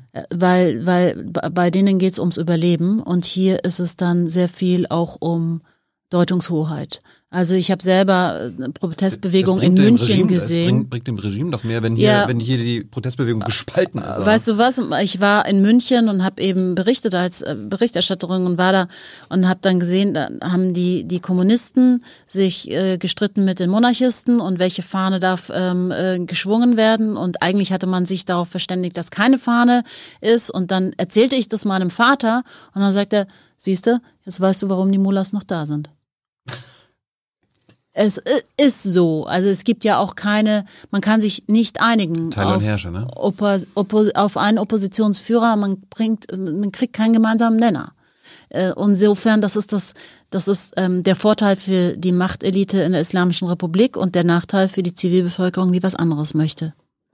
Wenn wir jetzt sehen, was dieser Tod dieser kurdischen jungen Frau ausgelöst hat, jetzt einfach nur ein Gedankenspiel, wäre sie jetzt keine Kurdin, sondern eine, also einer der Mehrheit angehörigen Ethnie, also eine, eine normale Iranerin, würde das nochmal eine andere Bewegung freigesetzt haben? Größer? Oder, oder, oder spielt das keine Rolle, dass sie, Größer, jetzt, dass sie jetzt Kurdin ist? Größer? Ja. Nein. Also das spielt definitiv keine Rolle. Ähm, ich glaube, dass es, wenn es eine ähm, Nicht-Kurdin gewesen wäre, genauso das Fass hätte zum Überlaufen gebracht, aber nicht, weil es eine Kurdin war, sind jetzt weniger auf der Straße. Auf keinen Fall. Diese, also diesen Rassismus habe ich überhaupt nicht gespürt im Iran. Vielleicht sagen Kurden was anderes, ähm, vor allen Dingen in Bezug auf die Behörden. Ne? Also da werden sie diskriminiert, das ja. Aber innerhalb der Bevölkerung sind ähm, Kurden eigentlich eher sehr angesehen. Ich, ich hatte mal gelesen, irgendwie unterm Schah gab es so äh, das nicht-persische, also die Unterdrückung von nicht-persischen Minderheiten Staatsziel war. Mhm. War das in der Islamischen Republik jetzt nicht so? Äh, doch, Ach so. ja, auch. Aber die Bevölkerung ist ja, die Bevölkerung schreit auch nicht tot Israel. Also die Bevölkerung hat auf der Straße bei Protesten 2009 schon gerufen, Naka Lobnon Fadoyam Bari Iran. Das heißt nicht Gaza und damit meinen sie die Hamas und nicht Libanon, damit meinen sie die Hisbollah, sondern unser Leben gehört dem Iran. Sie wollen, also sie, sie haben, sie, sie, sie verurteilen das Regime dafür, dass Milliarden Dollar in diese Terrororganisation geflossen sind. Sie wollen, sie sagen, warum müssen wir hier Hunger leiden, äh, während ihr gerade eure schiitische Verteidigungsachse ähm, aufbaut mit Geldern, die eigentlich uns zugestehen, die, die in unsere Schulen fließen müssen, die in unsere Autobahnen fließen müssten. Falls ihr Fragen habt an Nathalie zu dieser ganzen Protestbewegung, zum Regime im Iran, her damit in den Chat. Hans wird sie am Ende stellen. Äh, mich würde jetzt nochmal interessieren, die deutsche Rolle. Du hast ja am Anfang gesagt, wir sind der wichtigste Handelspartner des Irans in Europa. Ich meine, als die Russen jetzt Ukraine überfallen haben, da haben wir ja so gut wie alle Geschäftsbedingungen, äh, Be Beziehungen abgebrochen. Wir haben hart sanktioniert. Ähm, vi- vielen ist das doch nicht hart genug. Aber warum macht man das jetzt mit dem Iran nicht? Wegen dem Atomabkommen. Du hast es ja auch hast mich ja auch gefragt, warum, äh, wie gefährlich dieses Atomabkommen ist, wenn es nicht abgeschlossen wird. Insofern. Ja, aber es gibt ja jetzt kein Atomabkommen und trotzdem äh, sind die Geschäftsbeziehungen ja, zum Iran ziemlich gut offenbar. Nach wie vor. Und, und also die Sanktionen, die gestern von, von der EU beschlossen wurden, und da war ja Deutschland auch beteiligt, äh, werden dieses Regime nicht zum Fall bringen. Ich meine, ich glaube, dass keine Sanktionen dieses Regime zum Fall bringen, weil sie ja immer Backup China und Russland haben und einfach eine neue auch ähm, Achse der Bündnisse. Aber ähm, die Sanktionen gestern gegen, gegen, gegen elf Verantwortliche im, im Regime und gegen die Sittenpolizei. Die Sittenpolizei als Organisation zu sanktionieren ist nett für den Laien, der zu Hause sitzt und denkt, ah oh ja super, das haben sie jetzt aber richtig gemacht, weil die Sittenpolizei ist ja auch verantwortlich für den Tod am Massa Amini. Aber wer ist die Sittenpolizei? Habt ihr Listen über die Mitglieder der Sittenpolizei? Also ich habe als Journalistin immer versucht, mal zu schauen, und mal dieses ganze Geflecht an Sittenpolizei, Revolutionsgarde, Basij-Milizen irgendwie zu durchschauen. Ich habe nie Interviews bekommen, ich habe keine Zahlen bekommen. Die Intransparenz ist Teil des Kalküls. Insofern, wenn wir die Sittenpolizei.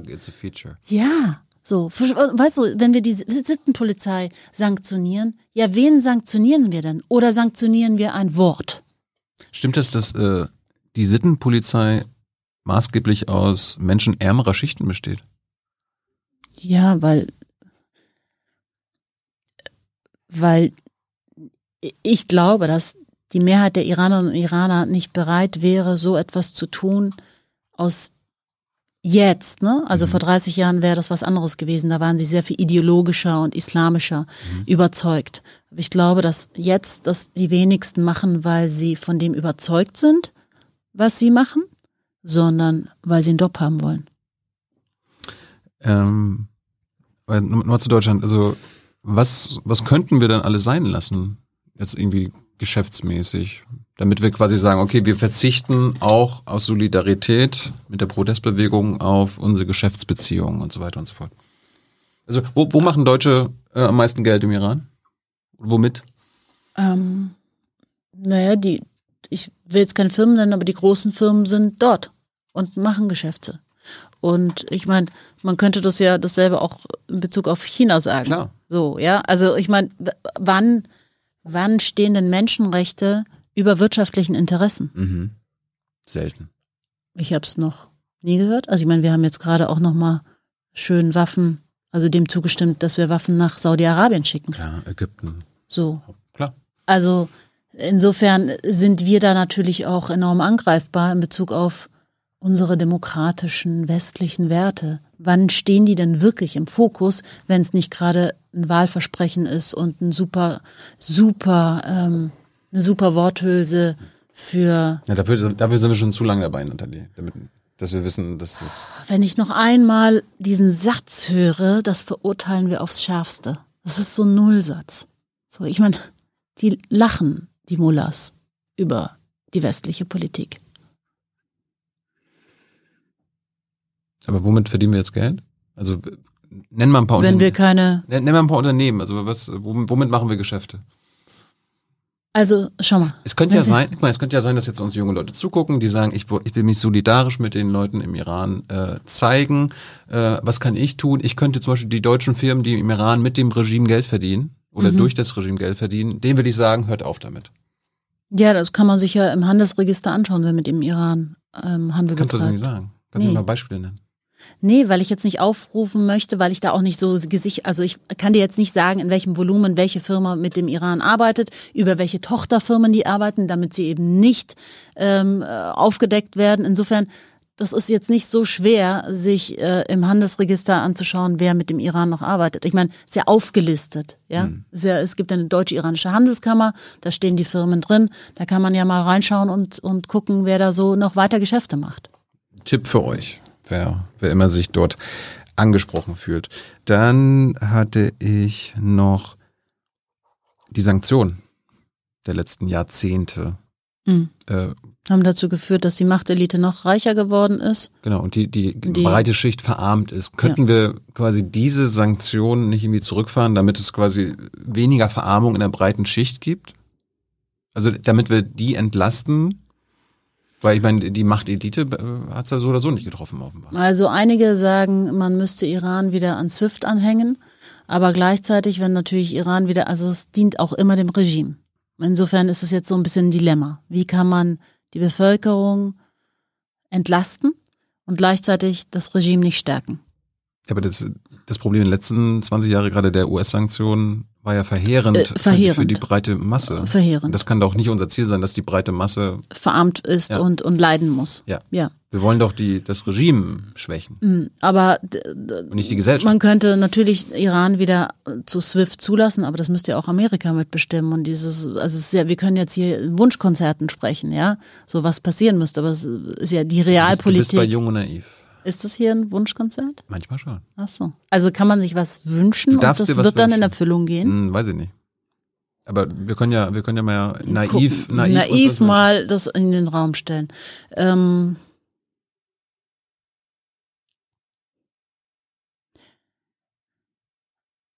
Was wünschst du dir?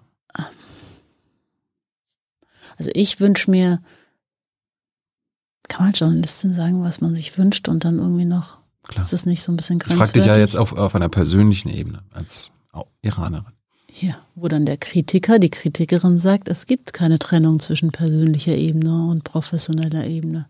Ich wünsche es einfach dem iranischen, der iranischen Bevölkerung, dass sie das bekommen, was sie jetzt gerade einfordern auf der Straße und das sind ihre Rechte und Freiheit. Könnte das die erste feministische Revolution werden? Ja. Definitiv in der neueren Geschichte würde ich sagen, könnte das die erste feministische Revolution werden, in der Frauen sowohl Auslöser als auch Motor sind des Ganzen. Ich meine, wir sehen da Frauen, was ein Unterschied ist zu Afghanistan. Wenn in Afghanistan in, im letzten Jahr Frauen protestiert haben, habe ich da keine Männer gesehen. Mhm. Ähm, das ist im Iran anders. Da sind Frauen und Männer auf der Straße und die Männer beklatschen frenetisch ihre Schwestern, ihre Mütter, ihre Töchter, weil sie die Kopftücher abnehmen und verbrennen und tanzen auf der Straße.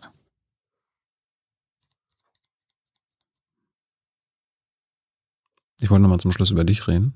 Okay. Wird's jetzt hart oder Nö, nett? aber wir können ja mal erklären, warum du eine Expertin in Sachen Iran bist. Meine, War dein, war dein Kindheitstraum, okay, irgendwann werde ich hier Journalistin und werde selbst im Iran äh, irgendwann berichten. Du bist ja Tochter von einer, von einer deutschen Mutter und iranischen Vater. Ja. Aber, in München aufgewachsen, Genau. ziemlich behütet, Aha. so. Ähm, und ich habe aber irgendwann mal als Dreijährige, das wurde mir ja gesagt, ich kann mich daran nicht erinnern, ich kann mich überhaupt nicht erinnern, was letzte Woche war, aber ich kann mich nicht daran erinnern, ähm, ähm, was ich als Dreijährige vor allen Dingen ge- gesagt haben soll. Und meine Eltern sagten mir aber, ich ähm, hätte Nachrichten gesehen, Iran-Irak-Krieg, Bilder und wäre dann ähm, zu ihnen gegangen, hab gesagt, ich, ich gehe Koffer packen. Also ist ja jetzt auch nicht normal. Wahrscheinlich hat diese, diese psychische Krankheit bei mir schon sehr früh oder es wurde mir im Blut mitgegeben, in meiner DNA ist es, dass ich, dass es mich in solche Gebiete gezogen hat, aber mich hat es wahrscheinlich in Iran gezogen, weil Iran, weil ich, ich habe früher was ganz, einen ganz komischen Satz verwendet. Ich fühlte mich ähm, im Iran manchmal sehr viel freier, ähm, was total schwer zu erklären ist, aber diese Großzügigkeit der Menschen, mit der sie dich aufnehmen, in die Arme nehmen, auch helfen. Ich meine, hier kannst du mal schön zwei Wochen lang gestorben sein in deiner Wohnung, bis dich jemand findet, weil du so einsam bist. Im Iran würde sowas nicht passieren. Insofern, diese Wärme, die ich dort erlebt hat, hat mich immer wieder in das Land gezogen und ähm, und dann eben, ich habe dann in meinem Studium der Diplom Orientalistik mit Schwerpunkt Iranistik und im Nebenfach habe ich Kommunikationswissenschaft gehabt. Dafür musste ich ein Praktikum machen. Habe ich dann bei Oberfranken TV ein Praktikum gemacht und dann ähm, wurde ich losgeschickt in ein, in ein fränkisches Rathaus. Da war eine Ausstellung, so eine ähm, Katzenausstellung. Also es waren ähm, Steine die bemalt waren mit Katzengesichtern. Und ich sollte ein Interview mit dieser Frau machen, die diese Katzengesichter ähm, auf die Steine gemalt hat. Und ich war super nervös. Es war so mein erstes Interview. Und die Frau war auch super nervös und ich, sie hat kein Wort rausgebracht. Ich habe die richtigen Fragen nicht gestellt. Ich konnte keine Interviews führen. Es war so traumatisch, dass ich gesagt habe, nie, auf jeden Fall, ich will auf keinen Fall ins Fernsehen gehen. Ich, das ist schrecklich alles. Ja, und dann bin ich ja in der deutschen Botschaft in Teheran gelandet nach dem Studium Und dann wurde ich von Peter Metzger abgeworben ähm, zur ARD, der gesagt hat, hey, wir brauchen jemanden für dich, die das ähm, politische ähm, Verständnis hat für dieses Land, die Sprachen, ähm, die die Sprache spricht und die sich vor allen Dingen, ich glaube, das hat er an erster Stelle gehabt, sich nicht abwimmeln lässt, ähm, weil ich halt mich mit einem Nein selten zufrieden gebe. Insofern hat er mich dann abgeworben und dann habe ich, glaube ich, das gemacht, was meine Mission irgendwie schon ähm, schon immer also war, einfach auch als nicht nur als Aufklärerin über andere Welten, sondern vielleicht auch als Brückenbauerin. Das wäre natürlich mein Wunsch, wenn ich über die Vermittlung der gegenseitigen und unterschiedlichen ähm, kulturellen Ursprünge ähm, auch eine Annäherung finde. Ich meine, Iran und, und Deutschland sind historisch schon immer äh, Freunde gewesen. So, also Made in Germany ist im Iran echt noch eine Marke. Ja, auch du, du schreibst ja auch in deinem Buch, selbst die Israelis und die Iraner waren bis 79 enge ja, Freunde. Ja, sie waren enge Freunde und das war natürlich auch, also äh, die Israelis und, also wenn du deine Augen schließt und in Tel Aviv auf einer Party bist und dann die Augen wieder öffnest, könntest du denken, du bist in Teheran auf einer Party. Hm. Und genauso, wenn du in Rom durch die ganzen Hardliner-Mullahs läufst und deine Augen schließt, könntest du sie auch aufmachen und bis in Meer Sharim, wo die Ultraorthodoxen leben. Insofern, sie haben Parallelen und sie sind von ihrer Mentalität her sich so ähnlich. Ja, die Palis und die Israelis ja auch. Das ist ja immer, das, Ja. das ist ja irre. Ja, Ähm, aber nochmal zurück zu auch deinen Eltern. War dein Papa so ein, so ein Scharflüchtling? nee, der kam schon 1965 nach Deutschland. Aber da war der Schah doch an der Macht. Also, Ja, mein Papa war, der war, der war 20, als er kam. warum ist er geflüchtet? Der ist nicht geflüchtet. Ich habe ihn gefragt, genau die Frage habe ich ihm gestellt, weil ich meine, wir sind halt einfach die ganze Zeit mit Flüchtlingen und Flüchtlingsthematik und irgendwie, ich habe auch plötzlich irgendwie Migrationshintergrund, das war auch lange Zeit überhaupt gar kein Thema. Plötzlich hatte ich Migrationshintergrund. Ich dachte immer so, also das klingt so negativ auch, finde ich, Migrationshintergrund, so, so, so in eine Schublade gesteckt, fühlte mich, fühlte mich eigentlich eher so, immer wie so eine persische Prinzessin eher. Also ich hatte immer gedacht, das wäre für Was mich Schönes. so, ja, was Schönes, Tolles, Exotisches und Safranhähnchen bei uns zu Hause, die Türen waren immer auf, es wurde immer gekocht und so. Also auf jeden Fall. Aber wenn er nicht geflüchtet ist? So, und dann habe ich gesagt, sag mal, hast du dich eigentlich, als du da im Bus ähm, von Teheran über Istanbul und die ganze Route gekommen bist, über Wien dann nach, nach Stuttgart, hast du dich als Flüchtling gefühlt und sah mich total entsetzt an, wie ich ihm so, also überhaupt so einen Titel geben könnte. Und meinte so, nein, er hatte einen Geschäftsvertrag als Teppichexperte in der Tasche.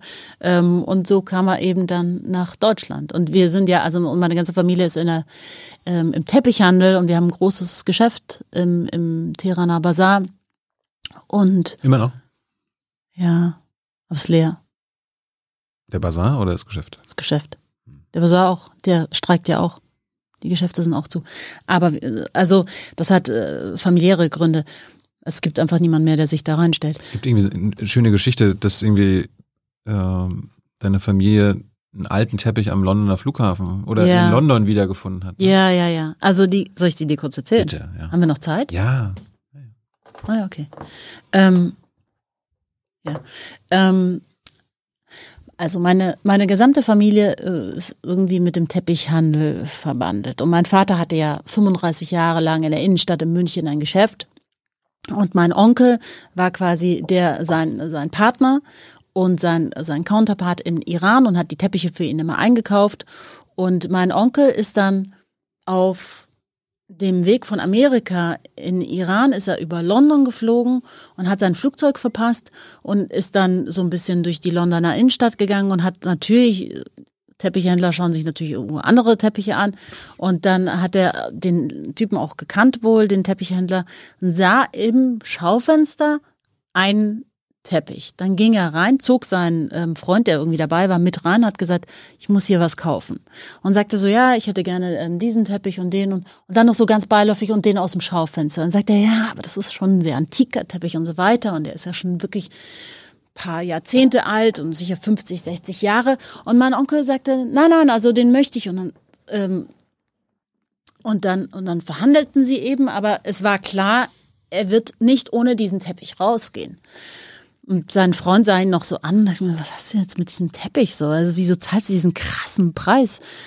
Auf jeden Fall, zum Schluss hat er diesen Teppich gekauft und er ging raus und mein Onkel war so ein sehr ernster Mann, der sehr wenig Emotion zeigte.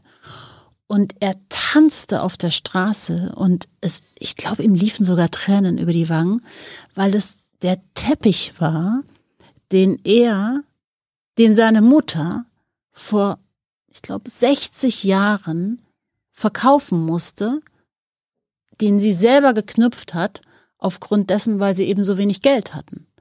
Und er als ältester Sohn der Familie fühlte sich immer so schäbig, weil er nicht verhindern konnte, dass sie ihren Teppich, der übrigens auch ihre Aussteuer war, verkauft hat äh, und, und es nicht aufhalten konnte, weil es ihnen wirtschaftlich nicht gut ging. Und drei Wochen später hatten sie dann durch Ernteerzeugnisse wieder genug Geld, diesen Teppich zurückzukaufen. Und sie kommen aus Jast. Und sie, also dieser Teppich haben sie dann recherchiert, wurde in Jast nach Kermann verkauft und er fuhr nach Kermann, um diesen Teppich wieder zurückzukaufen, aber dann war er schon weg. Und dann hat er ihn eben Jahrzehnte später in London im Schaufenster gesehen. Jetzt bin ich kein Teppichhändler oder Teppichexperte. Ja. Wie erkennt man so einen Teppich denn wieder?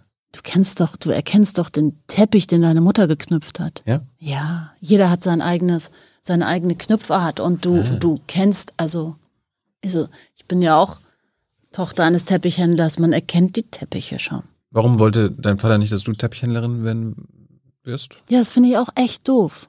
Also, ich hätte, glaube ich, mein Vater hat das Teppichgeschäft aufgegeben, da war ich 20. Mhm. Ich glaube, wenn er zehn Jahre später es aufgegeben hätte, hätte ich zumindest darüber nachgedacht, ob es es zu übernehmen. Also ich liebe Teppiche. Wirklich, ich liebe Teppiche. Ich liebe auch den Geruch von Naphthalin, also Mottenkugeln. Wirklich, damit bin ich aufgewachsen. Und als ich jetzt im, in, in, in Afghanistan war, bin ich in Kandahar in so eine in so ein Hostel gegangen und es war wirklich es war so saukalt und es war natürlich auch, es waren so Gewehrsalven vor der Tür und ich bin ja alleine durchs Land gereist, ja, und ich war auch so ein bisschen, also ich hatte einen Fixer dabei, das ist so ein Producer vor Ort, also die brauche ich nicht erklären, aber für die, die uns zuhören, so einer, der dann die Interviews ähm, eintütet und auch übersetzt. Und ich fühlte mich irgendwie so einsam und dann checkte ich da ein und und diese, und dann kam ich in das Bad rein und da lagen drei bunte Mottenkugeln im Waschbecken ne, für die Desinfektion oder so. Und dieser Geruch hat mich so glücklich gemacht, dass ich so Freudenschübe hatte. Ähm, wurdest ja. du religiös erzogen? War, hat eine Religion eine Rolle bei euch gespielt zu Hause? Mein Vater hasst Religion, oh. ähm, weil er sagt, im Namen der Religion wurde so viel Machtmissbrauch betrieben, dass er Religion keine einzige der Buchreligionen oder andere ähm, befürwortet. Meine Mutter ist dann irgendwann mal konvertiert ähm, zum Katholizismus und hat uns dann auch, huh. also wir fanden es dann ganz toll mit sieben, ne? Dann wurden wir getauft, katholisch, und dann war ich echt jahrelang Ministrantin in der katholischen Kirche. Ja. Und dann bin ich huh. irgendwann ausgestiegen. Aber ich war da sehr lange, also sechs Jahre, glaube ich, Ministrantin und habe da jede Messe ministriert. Das war, ich habe das auch alles nicht hinterfragt und dann bin ich ähm, auch, ich war auch im Kinderchor, im Kirchenchor und so weiter. Also ich bin sehr katholisch aufgewachsen. Also jeden Sonntag. In München halt, ne? In München. Also. Wenn du sagst, du bist behütet aufgewachsen, äh, wie war das in der Schule? Haben deine Mitschüler, Mitschülerinnen gemerkt, ah, guck mal, die Nathalie, das ist ja, die hat ja irgendwie einen iranischen Papa. Wurdest du diskriminiert? Null. Ah. Mein Vater übrigens auch nicht. Das habe ich ihn gefragt, ob er jemals rassistisch angegriffen wurde. Nie. Ähm, ich auch nicht. Ich habe das wirklich immer, immer. Also ich habe, ich bin nicht eine von denjenigen, die, die dieses schwere Laster von Migrationshintergrund tragen, weil sie in der Schule irgendwie ähm, überhaupt nicht also diskriminiert wurden, in, insofern, dass man sagte, du schaffst sowieso kein Abitur oder so. Das ist mir nie, ähm, das ist mir nie passiert. Ich muss auch sagen, ich war auf der Waldorfschule und da. Ah. Ähm, Warum? Warum warst du der Waldorfschule? Es war wieder meine Mutter. Ja. ja. Die hat auch schon äh, Yoga gemacht und wir haben wirklich ganz viel Vollkornaufläufe essen müssen. Da gab's hier, da war noch niemand im Reformhaus, so hieß es ja früher, ne? Also echt, ich weiß noch so Gerstenaufläufe, die waren so knallhart und so unlecker, dass wir da Massen an Ketchup drüber geschüttet haben, damit wir es irgendwie essen können. Aber meine Mutter ist so ähm, so eine Experiment Experimentierfreudige. Die hat auch schon über Nepal und ähm, über über Tibet und Dalai Lama gesprochen, als das noch niemand wusste. Wer was von der ist. ersten bis, zu, bis zum Abitur an der Waldorfschule? Oder was? Ja, hier muss man ja die Wahrheit sagen. Ja, ne? ja. Ja, es freut dich jetzt, wenn ich das sag. Ähm, in der zwölften Klasse hatte ich leider so viel Fehltage, dass ich es geschafft habe, äh, aus der Waldorfschule zu fliegen. Mhm. Und dann musste ich extern selber Abitur machen, weil die haben dann gesagt, ich kann die zwölfte wiederholen. Da habe ich gesagt, ich wiederhole natürlich nicht ein Jahr Schule. Ich bin nicht blöd. Also ich habe ja nicht, äh, ich habe ja jetzt nicht so schlechte Noten, Wa- Warum hattest du so viele Fehltage? weil ich wahnsinnig viel in der Gastronomie gearbeitet habe. Ah ja. Mhm. Also war Arbeiten wichtiger als Schule. Ja, ich habe schon immer geliebt zu arbeiten. Äh, Ich war schon, als ich seit ich zwölf war, habe ich Nebenjobs gehabt und in der Gastronomie fand ich das einfach wahnsinnig toll und man hat viel verdient und dann hast du danach Party gemacht und dann bist du halt dann doch nicht in die Schule gegangen am nächsten Tag. Das haben meine Eltern gar nicht mitbekommen. Bis dann die Schule am ja, letzten Tag, am letzten Schultag der zwölften Klasse angerufen hat, gesagt, ja, also das wird nichts nächstes Jahr mit dem Abitur. Und ich habe gesagt, ich also ich werde definitiv keine kein Jahr verplempern, um jetzt irgendwas zu wiederholen. Und dann habe ich eben extern Abitur gemacht in acht Wie Fächern. geht das? Du bereitest dich selber vor und gehst dann an einem Gymnasium, Max-Planck-Gymnasium in München und musst aber in acht Fächern, weil du keine Vornoten hast, dein Abitur ablegen. Hast du geschafft. Ja, aber von diesem Vorbereitungsinstitut, auf dem ich war, ich glaube, haben es von 65 Leuten 60 nicht geschafft. Also das ist dann schon nochmal hart. Aber da, da hat dann auch meine Mutter zum ersten Mal, die wirklich null autoritär war, die hat, wir durften immer alles, ne? Die haben das gar nicht mitbekommen, was wir alles gemacht haben. Aber die hat gesagt, okay, wenn du dieses Vorbereitungsinstitut jetzt von deinem Vater finanziert bekommst, dann wehe, du fehlst einen Tag und wehe, du bist einen Tag nach 10 Uhr abends zu Hause. Und also nachdem meine Mutter sowas nie angesagt hat, äh, habe ich das dann ernst genommen. War das so ein, so ein Erweckungserlebnis? Ja, so okay, muss ich jetzt mal mich ein bisschen zusammenreißen. Weniger arbeiten, weniger Party. Weniger Party. Mhm. Kann man gut Party machen in Teheran? Besser Also- als in München. Warum? Ja, weil es einfach exzessiver ist und weil, weil, weil mehr, so ein bisschen wie in Tel Aviv, weißt du? So, es könnte die letzte Party sein. Ich, ich würde ja gerne den Vergleich zwischen Berlin und Teheran haben, aber den, den kennst du ja wahrscheinlich Nee, nicht. kenne ich nicht. Okay. Ja. Aber Ich kenne, also München, München war ja in den 90er Jahren schon auch echt eine coole Stadt. Sehr viel cooler als jetzt. Wir haben uns ja verspießt im Laufe der Jahre. So, also wir sind ja, also wirklich, du hast in München cool Party machen können. München war, glaube ich, in den 70er Jahren einer der angesagtesten Städte. Ja, schau nicht so ungläubig, das kannst du nachlesen. ich glaub Es war dir. wirklich richtig cool in München. Dann ist da irgendwas passiert, kann ich dir nicht sagen. Vielleicht einfach der Fokus auf das Reihenhaus. Und dann war irgendwie diese ganze, Das CSU-Regime. das hast jetzt du gesagt. Äh, aber Ja, aber in Teheran machst du wahnsinnig gut Partys. Also jetzt nicht mehr, weil den Leuten du wirklich kannst nicht. auch als Frau problemlos hingehen? Oder ist das, ist das dann alles so geheim und muss man das untereinander wissen? Oder, Naja, es gibt, also oder es weiß gibt, das Regime das und lässt das laufen? je nachdem, wie sie es gerade brauchen. Also entweder lassen sie es laufen und man lässt die Menschen in ihrem kleinen, kleinen bisschen Spaß haben. Und wenn sie es aber brauchen und wenn sie dich, ähm, ähm, wie nen- nennt man das, wenn sie dich rankriegen wollen, dann stürmen sie halt die Party mit der Sittenpolizei und dann bist du halt im Gefängnis. Insofern ist jede Party ähm, auch immer mit der Angst verbunden, dass sie gestimmt werden kann. Und das, was man macht am Anfang auf einer Party, ist, wo sind die Exits? Also wo kommst du hier über welchen Fluchtweg raus? Übers Dach oder über den Garten? Das schaut man sich schon an, bevor man dann sich dem Alkohol hingibt, der wirklich krass fließt im Iran. Ich hatte, ich habe ja noch nie Blackouts gehabt in meinem Leben, aber zweimal im Iran, weil der Alkohol einfach so wie exzessiver getrunken wird. Du, Warum? ja. Einmal, weil Wein und Bier wahnsinnig teuer ist, also trinkst du gleich Steak, Wodka und du weißt auch nicht, wie lange die Party dauert und willst jetzt irgendwie das Ganze in die Länge ziehen, so. Also könnte man dann auch, aber wenn du halt am Anfang gleich mal drei Wodka Steak trinkst, dann bist du halt schon sehr viel schneller einfach beschwipst, nenne ich das mal. Aber dann habe ich eben zweimal aus Versehen ähm, Dattelschnaps zu mir genommen und der ist halt einfach, der haut dich um. Auch dich würde er umhauen. Aber das sind krasse Partys. Also würdest du mal nach Teheran kommen, Oder wärst du gekommen vor zehn Jahren, wo es den Menschen noch sehr viel besser ging, auch trotz des Regimes, aber ihnen ging es wirtschaftlich besser. Ja, jetzt haben sie einfach gar keine Luft mehr zu atmen, auf keiner Ebene mehr. Aber da gab's echt coole Partys. Und dann gibt's dann auch wirklich Clubs, ähm, also so Partys in, in, in Gärten, in so Riesengärten, wo du dann Code brauchst, um durch diesen riesen Eingangstüren zu kommen und dann da reinzukommen. Übrigens, da sind auch Kinder der Revolutionsgarde und die krassesten Partys feiern die Kinder der Revolutionsgarde. Die haben ja auch am meisten Geld und die haben natürlich auch die entsprechenden Mittel, dann ähm, an der Tür diejenigen zu schmieren, die kommen, um übrigens auch zu kassieren und gar nicht so sehr das Interesse zu haben, jetzt wirklich aus ideologischen Gründen diese Party zu zerstören, sondern die verdienen halt auch damit Geld.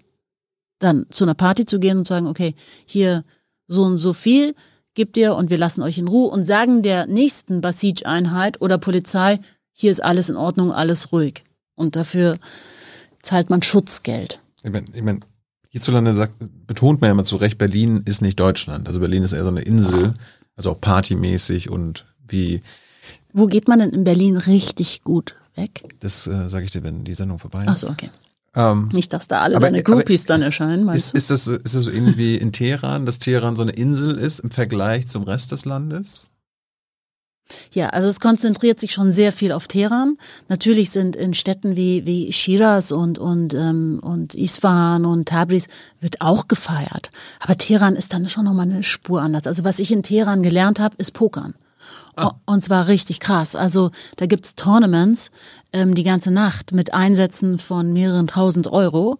Und dann spielen, dann spielst du, also ich, wir waren da mm, so zwei, drei Häuser neben Alidai, ähm, so mit so einem Blick, also die, je weiter du im Norden wohnst, desto reicher werden, also je weiter du im Norden bist, desto reicher sind die Leute. Im Norden ist es auch immer ein paar Grad kühler und die haben sich eben ihre ganzen Villen und Penthäuser in die Berge gebaut.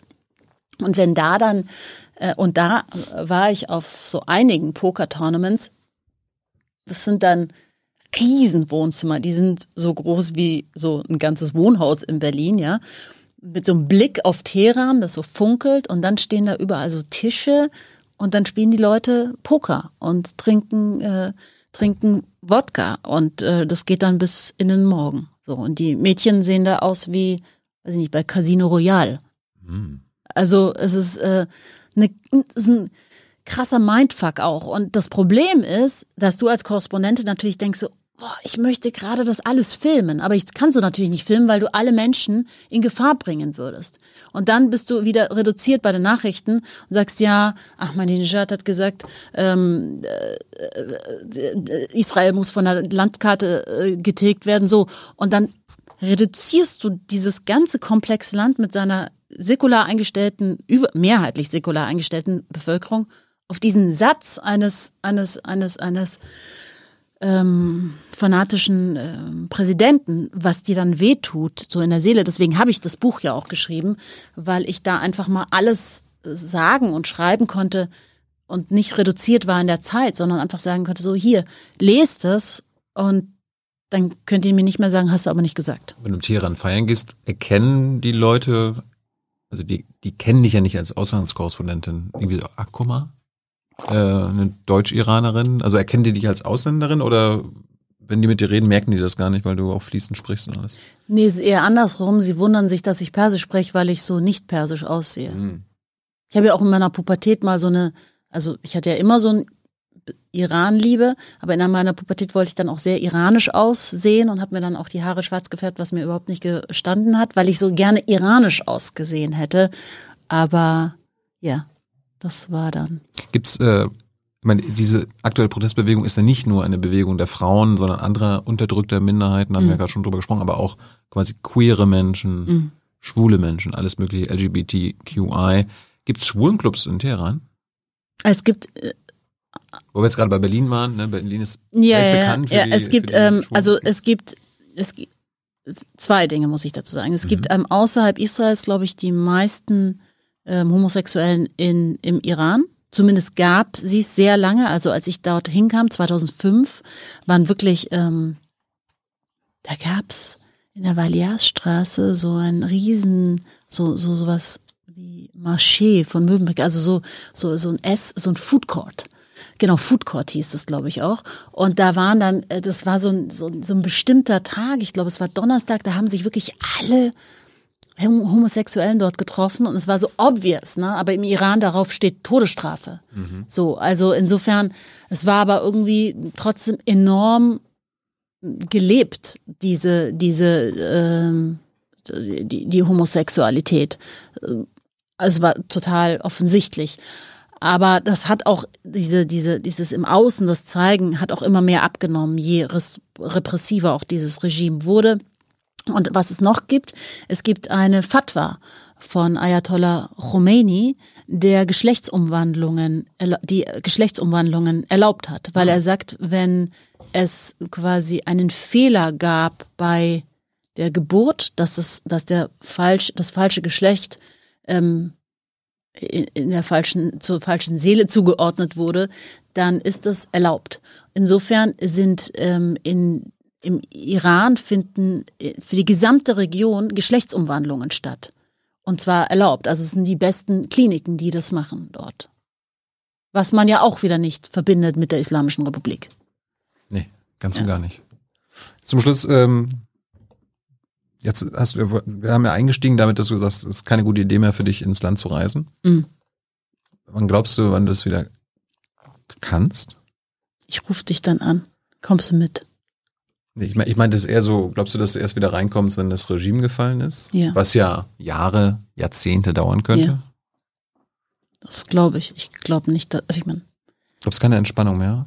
Also egal, wie, wie die Protestbewegung jetzt Also ausgeht. was, was es in Bezug auf den Iran gab, gibt, äh, ist immer, dass man nicht vorhersehen kann, was kommt.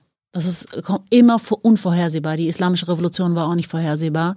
Und dass jetzt diese Proteste so massiv ähm, waren und sind, äh, war auch nicht vorhersehbar. Insofern kann ich dir nicht sagen, ob ich wann im Iran sein werde. Wir müssen einfach. Ich hätte dich ja ursprünglich eingeladen, Mhm. weil ich über dein Afghanistan-Buch sprechen wollte. Haben wir richtig intensiv gemacht, ne? Haben wir richtig intensiv Ja. gemacht. Muss ich mich jetzt nochmal entschuldigen. Aber du hast ja auch so lange gewartet dann, dass mit unserem Treffen, dass einfach Iran Afghanistan verdrängt hat. Das war eine perfide Taktik von mir wahrscheinlich. Sehr perfide, ja. Nathalie, vielen Dank für deine Zeit. Komm bald wieder, dann reden wir über Afghanistan und vielleicht Mhm. gibt's ja in der Zwischenzeit dann Neuigkeiten, neue Entwicklungen im Iran. Heißt das jetzt in Iran oder im Iran? Ja, habe hab ich auch meine ähm, ehemalige Professorin an meiner Universität in Bamberg gefragt, weil ja mich so viele darauf angesprochen haben, wie, wie ist es jetzt? Sagt sie, mach, was du willst, geht alles. Warum heißt das nicht Persien? Was ist der Unterschied zwischen Iran und Persien? Jetzt einfach mal naiv gefragt. Ähm, Iran, also Persisch darf man ja sagen, also die Sprache, ne? Farsi. Farsi. Eigentlich richtig. Man, äh, also der Schah hat das Land umbenannt 1900, ich glaube 23 von Persien in Iran. Und ähm, Was bedeutet Iran? ähm, ich glaube, so jetzt hast du mich echt. Ich, ich hatte diese Erklärung, aber ich glaube, es ist Land der Arier. Iran. Aber dafür möchte ich jetzt überhaupt nicht. Ja, Ich guck gleich nochmal nach. Informier und- dich mal und und sag's gib's, mir gib's dann. Hans dann noch dazu. Oh Gott, ja, Oder Hans genau. weiß es selbst. Wir gucken. weißt du's? Ich wusste es wirklich, aber mein Gehirn ist einfach jetzt auch ein bisschen leer. Gut, dann lasse ich dich in Ruhe. Nathalie, bis nächstes Mal. Jetzt kommt Hans. Tschüss.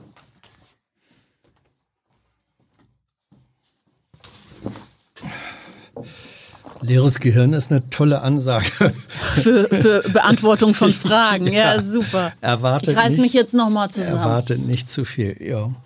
Ähm, bunter Strauß von, äh, von Fragen. Verblüffend war, dass außergewöhnlich viele Trolle äh, unterwegs waren äh, im Chat. Es waren, das muss man mal sagen, ähm, auch unangenehm viele dabei, die dich sozusagen nur auf die, oh, die sieht aber schön aus, sozusagen Reduziert ähm, haben. Reduziert oder wesentlich, das kann, ich vermute, das ist eine Reaktion, die du kennst. Das kennen nicht nur FDP-Politikerinnen, sondern das wird dir geläufig sein. Ähm, Gar nicht so sehr, ehrlich Nee? gesagt. Nee, das freut mich zu hören. ja. Ich bin auch froh, dass man mir eher zuhört. Ähm, hast du eigentlich jemals in deinem Leben Sarah Wagenknecht persönlich getroffen?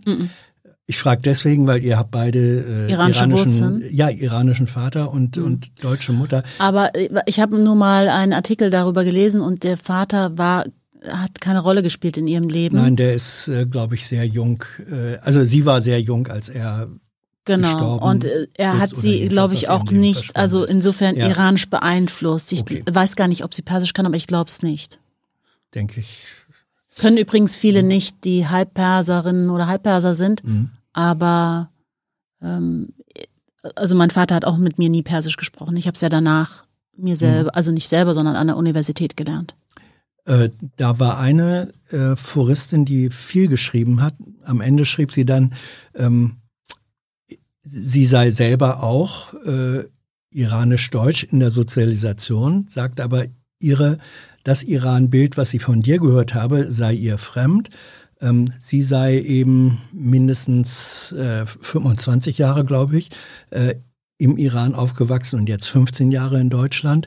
Bei dir sind es, glaube ich, waren es fünf Jahre, äh, Sechs Jahre, die ich durchgehend dort war. die du warst und sagt, das ist offenbar doch eine andere Sozialisation, sagt ähm, Nathalies Iran-Bild ist mir fremd. Kannst du das nachvollziehen?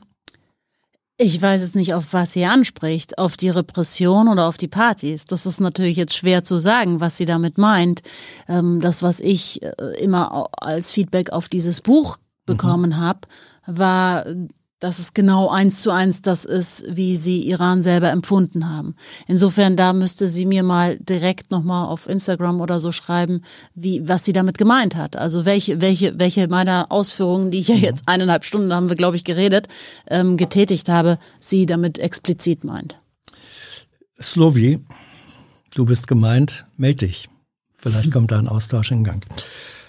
So, Fragen. Schreiben die Menschen in Iran die Unterdrückung der Frau auch dem Islam an sich zu oder nur der fundamentalistischen Auslegung?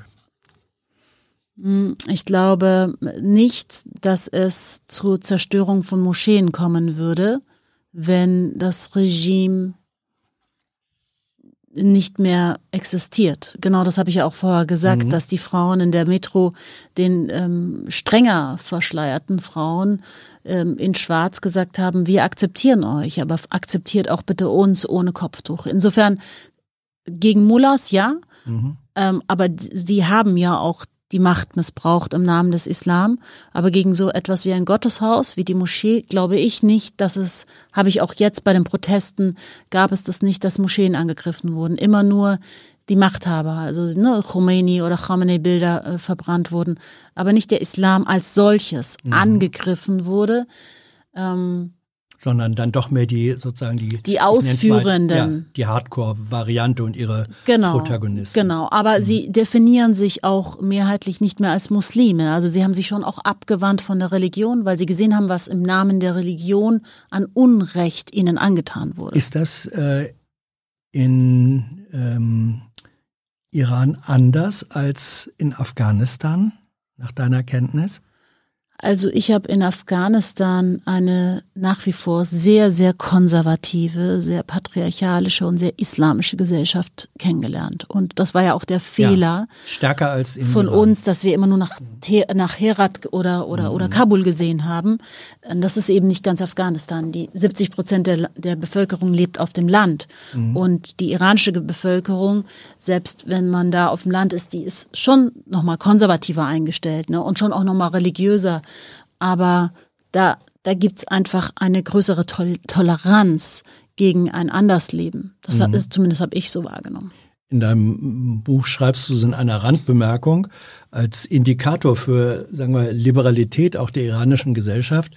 Da, da schreibst du, dass ich glaube, nach Saudi-Arabien der zweithöchste äh, Verbrauch von Make-up ähm, in der muslimischen Welt äh, werde in Iran registriert. Ist so? Ja, also warst du schon mal im Iran? Nein? Also wenn du da die Frauen siehst, äh, in Teheran und Shiraz und Isfahan, also so viel Make-up trägt niemand auf seiner Hochzeit hier. Ja, und das ist, also die sind, ich glaube, eine iranische Frau würde sehr selten rauskommen, ohne sich zu schminken. So, es ist, also gerade in den, in den, ne, in Teheran, Also kam ich ist mir das ein Zeichen für Weltoffenheit oder man kann ja auch sagen, ist eine Maske, hinter der ich mich verstecke? Ne, es ist natürlich auch eine sehr große Fokussierung aufs Gesicht. Also es Mhm. finden auch wahnsinnig viel Nasenoperationen statt, weil sie das, weil sie, weil die gesamte quasi Schönheit ja übers nur, sie haben ja nur das Gesicht, sie haben ja den Mhm. Körper nicht, der muss ja verhüllt sein. Insofern ist, steht das Gesicht im Fokus. So. Verstehe. Dann wurde gefragt, ähm, die äh, Situation, also die aktuelle Protest-Unterdrückungssituation betrifft im Wesentlichen offenbar Frauen. Wie ist es mit den Männern? Unterstützen die ihre Frauen und Töchter? Ja, auf jeden Fall. Es ist Ja? ähm, eine, ein, ein, das ist kein Protest der Frauen. Vielleicht sind Frauen Treiber. Und das sind die Bilder, die wir hier sehen. Diese brennenden Kopftücher und wenn sie sich die Kopftücher vom, vom Kopf reißen und, und durch die Luft schwenken. Aber es ist ähm, kein Protest der Frauen, sondern sie werden unterstützt von den Männern. Und gerade die junge Generation, diese Generation X, äh, die jetzt gerade auf der Straße ist, das sind sehr, sehr viele junge Männer, die jetzt sich auch diese Straßenkämpfe mit den Sicherheitskräften geben. Obwohl, du hast das ja vorhin beschrieben, dass die Rechte von Frauen äh, im Iran ähm, formal wesentlich geringer oder eingeschränkter sind als äh, die der Männer. Und das würde ja bedeuten, wenn es gesellschaftlich ähm, Reformprozesse gäbe, dass Männer einen Teil der, sagen wir, bequemen Macht, die sie jetzt haben, abgeben müssten. Dazu sind sie bereit.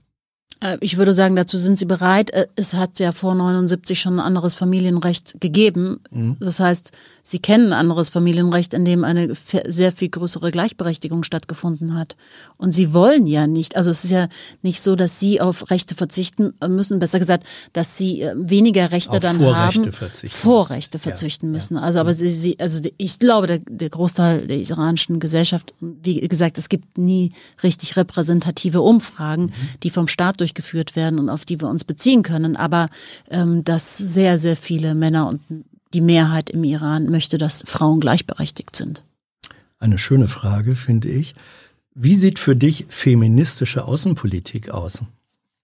Also es wird ja Ist klar, bezieht sich auf diesen Ja. Satz von Baerbock. Ja, nicht nur auf den Satz von Baerbock, Ja. sondern sie hat ja sich feministische Außenpolitik als auch als auch ähm, wirklich als neue Politik auf die Stirn geschrieben, ja und Ja, das, steht's nur auf der Stirn oder praktiziert, die, praktiziert sie das? naja, ich habe ich hab eben gesagt, wann, wenn nicht jetzt, feministische Außenpolitik. Und das, was ich jetzt sehe, sind, ist nicht mehr als Solidaritätsbekundungen. Wir stehen in Solidarität an der Seite der iranischen Frauen. Es bringt Also halt Substanz hat das nach in deiner Noch Bewertung. nicht. Ich glaube nicht, dass Annalena Baerbock angetreten ist und gesagt hat, das sage ich jetzt mal so. Und ich meine es nicht. Ich glaube, sie meint's.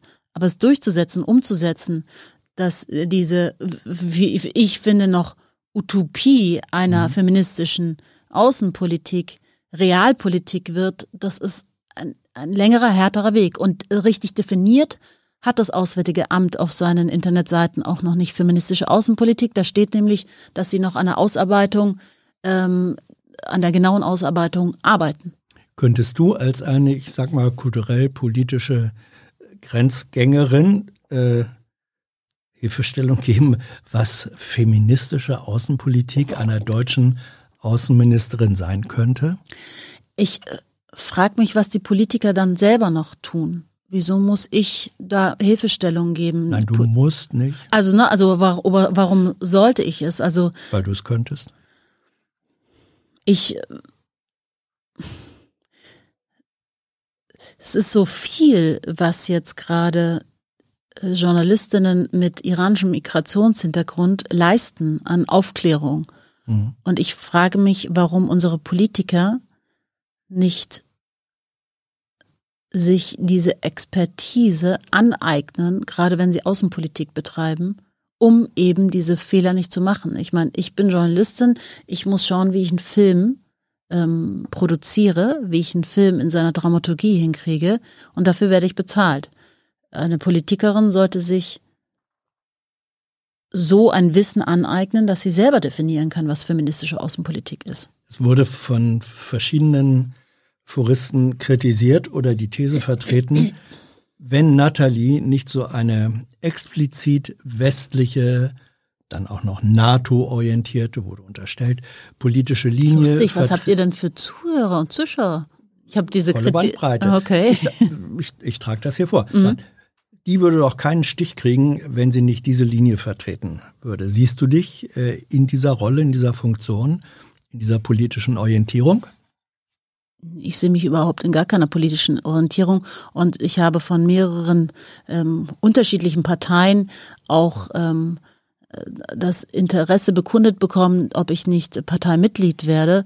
Und das habe ich äh, heute nochmal verneint, weil ich weiter eine Journalistin sein möchte, ohne Parteibuch und ohne ähm, politische Richtlinien, sondern Bei welcher Partei musstest du am längsten zögern mit der Ablehnung? Ich, ich zögere nicht einmal eine Sekunde, bei einer Partei Mitglied zu werden. Das ist super. Also ich finde politische Beteiligung wunderbar. Aber ich als Journalistin kann, finde ich, nicht ähm, einer Partei angehören und gleichzeitig äh, einen Journalismus betreiben, der äh, vielleicht auch eine Reichweite und eine, eine Professionalität ähm, hat und eine Neutralität ähm, ausstrahlt. Eine einfache Frage, die aber vielleicht gar nicht so einfach zu beantworten ist. Warum legt man das Land nicht einfach durch einen Generalstreik lahm? Das passiert, das ist heute passiert, Ah. ähm, dass sehr, sehr wichtige Schlüsselindustrien sich dem, der Protestbewegung ähm, äh, angeschlossen haben. Also einmal Haftape, das ist so eine Zuckerverarbeitungsfabrik ähm, mit sehr, sehr vielen Angestellten und auch South Pars ähm, im, im Süden Irans. Und auch schon letzte Woche hat, ähm, haben Mitarbeiter der, der Öl- und Gasindustrie ähm, die Schlüsselindustrien Irans ähm, protestiert. Insofern diese, die- also es gibt Streik, aber noch nicht das, es gibt noch keinen Generalstreik, ja. aber es gibt Streikbewegungen. Es, ähm, gerade in den kurdischen Gebieten sind alle Geschäfte geschlossen. Aber das wäre natürlich nochmal die nächste Stufe auch. Aber es ist so leicht von außen, Ja, ja, eine Revolution auch zu beurteilen, wenn du nicht weißt, wie du am Ja. nächsten Tag das Essen auf, die, auf, auf den Tisch bringen sollst. Und wenn deine Kinder wirklich Hunger haben, überlegst du dir dann, also bist du bereit, deinen Job zu riskieren? So. Was ist an den jetzigen äh, aktuellen Protesten anders als an denen vor 10 oder 20 Jahren? dass es ein Querschnitt der Gesellschaft ist, generationsübergreifend, ähm, schichtübergreifend. Es sind eben Arbeiter aus Khuzestan auf der Straße im Süden Irans, ähm, gleichzeitig mit emanzipierten Frauen ähm, in Teheran, die sich das Kopftuch vom Kopf reißen. Es sind ethnische Minderheiten wie die Kurden auf der Straße, äh, wie auch, wie auch vor allen Dingen vor allen Dingen wirklich auch diese Generation Z, die sich nichts mehr sagen lässt. Und das ist das ist neu. Und was neu ist, ist die Forderung, und zwar durch alle Schichten hindurch, Regime Change und nicht Verhandlungen, wir wollen Reformen, sondern sie wollen dieses Regime nicht mehr. Es gibt aktuell viele Regierungen, wird angemerkt, die Menschenrechte nicht so ernst nehmen und verletzen. Wieso ist jetzt Iran im Fokus? Kann das politisch motiviert sein? Also die, die These, aha, wenn es dem Westen und den USA voran in den Kram passt, dann werden Regimes, die Menschenrechte verletzen, besonders aufgespießt. Naja, war ja mit Russland jetzt auch bis vor kurzem nicht anders. Mit China ist es nicht anders. Mit Saudi-Arabien ist es nicht anders. Na, mit Saudi-Arabien würden manche sagen, hm, Äh, Mit Saudi-Arabien, da haben wir gerade eben, ähm, hat äh, die, die grüne Außenministerin das gerechtfertigt, dass jetzt die Waffenlieferungen nach Saudi-Arabien Ja, ähm, äh, laufen. Insofern, ähm, Wirtschaft schlägt Menschenrechte. ähm, benachbart zu der Frage, wozu Sanktionen? Wir sehen seit vielen Jahren, dass Sanktionen nichts bringen, zumindest kein, zu keinem Fall eines Regimes führen. Iran, Nordkorea, Kuba. Das ist richtig. Vor allen Dingen Sanktionen, also die, die jetzt die letzten Jahre liefen, habe ich ja schon, haben wir heute Ja. mehrmals ähm, gesagt, haben die, die, haben die, hat die iranische Bevölkerung getroffen. Wenn Sanktionen, dann solche, die wirklich die Machtelite treffen. Und zwar solche, dass sie nicht hier ihr Geld anlegen können und dass nicht ihre Kinder hier in Elite-Universitäten studieren können und das Geld verprassen können auf Partys und in ähm, teuren Hotelzimmern mit ähm, äh, Luxusschlitten vor der Tür. Aber da braucht's halt einfach dann auch wieder die Kenner, die wissen, wo sitzen denn, wer ist denn für was verantwortlich. Und das ist im Iran wirklich schwer, dadurch zu durchdringen, weil es eine Intransparenz gibt. Kannst du etwas sagen zu, auf Deutsch ausgesprochen, NIAC, äh, Englisch vielleicht NIAC, National Iranian American Council? Ähm, ich weiß, dass das ähm, Council sehr in der Kritik steht, für die Islamische Republik ähm, Propaganda zu machen. Ja. Ich habe mich aber ehrlich gesagt damit nicht so richtig beschäftigt. Okay. Ähm, insofern kann ich da nicht mehr dazu sagen. Ich weiß nur, dass es sehr kritisch gesehen wird. Wäre eine islamische Republik mit liberaler Demokratie, also allgemeine gleiche freie Wahlen äh, und Rechtsstaatlichkeit überhaupt denkbar? Nein, weil dieses ähm, System der Vilayat Fari, diese, dieses, dieses politische System der Islamischen Republik nicht reformierbar ist. Es, es ist, das haben sie la- jahrelang versucht. Ähm, besser gesagt, haben die Menschen jahrelang das geglaubt, dass es ähm, vielleicht passieren könnte, aber man hat zum Ende, man hat dann im Grunde genommen festgestellt, dass es nicht funktionieren wird. Wir haben noch zehn Minuten, dann ist deine Deadline, haben wir im Blick. Ähm, nach dem Schah flohen viele der liberalen, westlich orientierten äh, Mittelschichtangehörigen in den Westen. Gibt es eine solche Mittelschicht jetzt wieder im Iran? Also es gibt eine intellektuelle Mittelschicht, aber in Bezug auf die finanzielle Situation ist diese Mittelschicht in die Armuts, unter die Armutsgrenze gerutscht. Aufgrund der Sanktionen übrigens. Und natürlich auch, muss ich immer dazu sagen, habe ich vorher vergessen, Misswirtschaft, Korruption, Vetternwirtschaft. Ne? Also, dass es nicht nur durch, durch US-Sanktionen passiert, sondern eben weil so viel Misswirtschaft stattfindet und weil sich die Machtelite die Taschen voll macht. Äh, Stichwort Schah, da wurde gefragt, gibt es irgendeine Perspektive, dass der Sohn des Schah äh, jemals politische Macht äh, äh, übernehmen können in absehbarer Zeit? Ich glaube, der ist 60 und lebt in New York. In Washington, In ja. Washington, ja. Also in den USA. ja. Hm? Ähm, der Sohn des letzten Schah hat ähm, den Iran vor 44 Jahren verlassen. Er kennt die Gesellschaft nicht, wie sie heute tickt, wie sie sozialisiert wurde. Es gibt sehr, sehr viele ähm, Schah-Anhänger immer noch, die darauf hoffen, dass er zurückkommt. Ich persönlich sehe es nicht. Er selber sagt, ich möchte gar nicht die Führung übernehmen. Ich möchte auf keinen Fall auch eine Monarchie einführen, sondern ich möchte eine repräsentative, repräsentative Figur in einem neuen politischen System übernehmen. Ob er es übernehmen wird oder nicht, kann ich nicht sagen. Wie kommt es, dass die sogenannten Sittenwächter im Iran erst jetzt in der EU sanktioniert werden sollen? Das muss man die Politik fragen. Du hast keine Erklärung dafür. Warum jetzt und nicht schon früher? Ähm, ja, das war die gleiche Frage. Ähm, das war der Schahsohn. Kann man aus dem Iran derzeit noch flüchten oder sind auch die Landgrenzen völlig zu? Also der, der Weg äh, über Kurdistan Richtung Irak ist gerade wirklich Hochsicherheitstrakt. Ähm, Aber eins zu eins kann ich natürlich jetzt nicht hier sagen, wo welche Grenze ähm, möglich ist, illegal zu übertreten. Das ist immer eine Riesengefahr. Aber in die Türkei sind ja schon in den letzten ähm, Monaten tausende Iraner ähm, geflüchtet. Für die Türkei braucht man übrigens auch kein Visum. Deswegen sind dort sehr viele dann Also es ähm, gibt gestrandet. Möglichkeiten, nach deiner Kenntnis immer noch aus dem Land zu kommen. Die Grenzen sind ja, die Grenzen sind ja nicht geschlossen. Also Ja, okay. legal, wenn du einen Pass hast und ein Visum mit deinem Pass kommst du, ist der Flughafen voll, kommt jeder raus, wenn er nicht politisch aktiv ist und Ausreise gesperrt wurde. Woher bekommst du verlässliche Informationen über das, was im Iran geschieht? Über mein Netzwerk, das ich mir jahrelang aufgebaut habe. Wenn man natürlich sechs Jahre lang permanent dort lebt, per, immer mit dem Iran zu tun hatte und dann nochmal fünf Jahre lang das ARD-Büro geleitet hat, dann hast du natürlich am Ende ein Telefon voller Nummern und Aber sind das nicht vielleicht dann hauptsächlich aus, Personen, die man like-minded nennt, die, Die also so ähnlich ticken wie aus du? meiner Blase Ja, kommen. ja. Äh, natürlich, leider habe ich nicht die Revolutionsgarde, die mit mir spricht. Die hat aber Mhm. auch dort vor Ort nicht mit mir gesprochen. Ich habe es immer wieder versucht, ein Interview mit denen zu bekommen. Mhm. Ähm, sie sprechen nicht mit westlichen Journalisten. Das gehört zu ihrer ähm, Agenda dazu. Insofern, klar, würde ich gern so einen Basij-Milizen jetzt gerade fragen, wie sich's anfühlt, auf der Straße die Menschen niederzuprügeln und warum er es macht.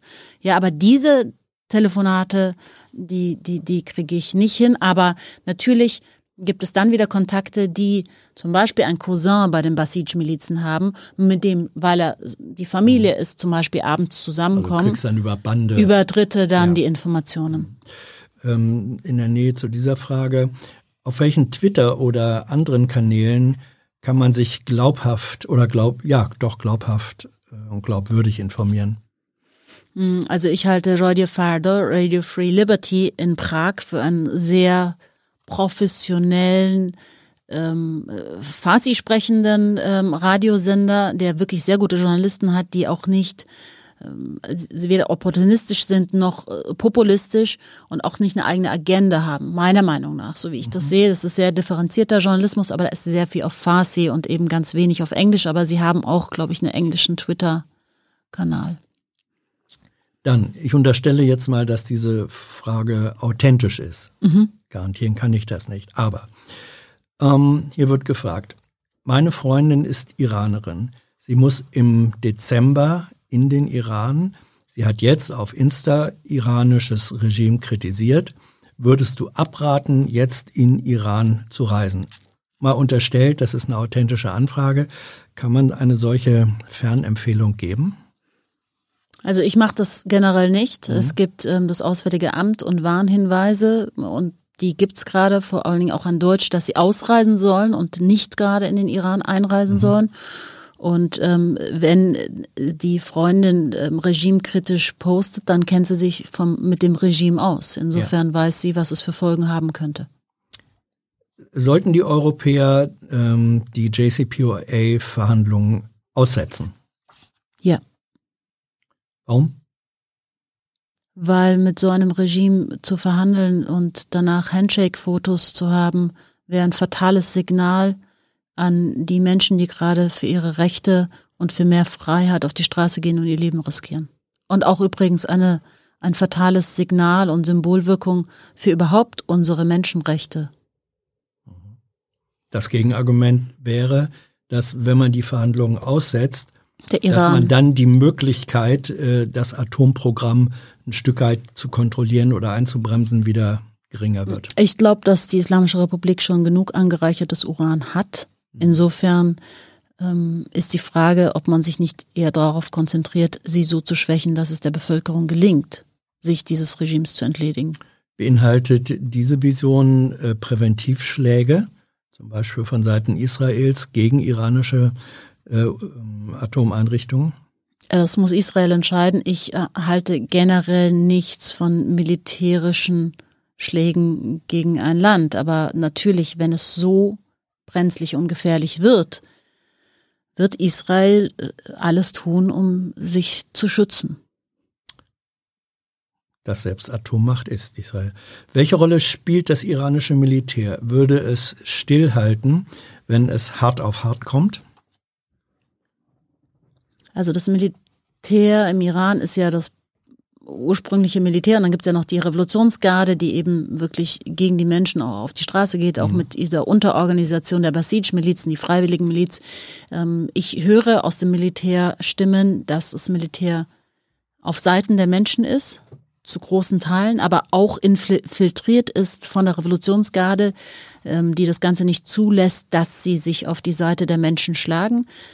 Ich habe neulich in Stockholm mit einem Ex-Militär gesprochen, der gesagt hat, 95 Prozent des Militärs stehen auf Seiten der Menschen. Weiß ich nicht, ist eine Aussage gewesen. Er war ein hoher Militär, aber die Tendenz ist schon immer eher pro Bevölkerung. Nur die Frage ist, ob sie es wirklich wagen, weil jeder einzelne Soldat im Militär hat auch Angst um mhm. dann äh, die, vor den Folgen. Das ist dann am Ende die Frage, wie stark ähm, ist der Repressionsapparat tatsächlich oder wie groß ist die Angst vor ihm? Genau. Die letzten vier Fragen im Schnelldurchgang. Nur mit Ja und Nein oder so? Äh, nö, nö, nö. Ich, ich, achte ja nur auf deinen, äh, auf deinen auf meinen Zeitplan. Zeitplan. Ja. Von welcher Seite erhoffen sich die Perser Iraner Hilfe? Ähm, von jeder Seite in äh, Form von, dass man nicht mehr mit dem Regime zusammenarbeitet mhm.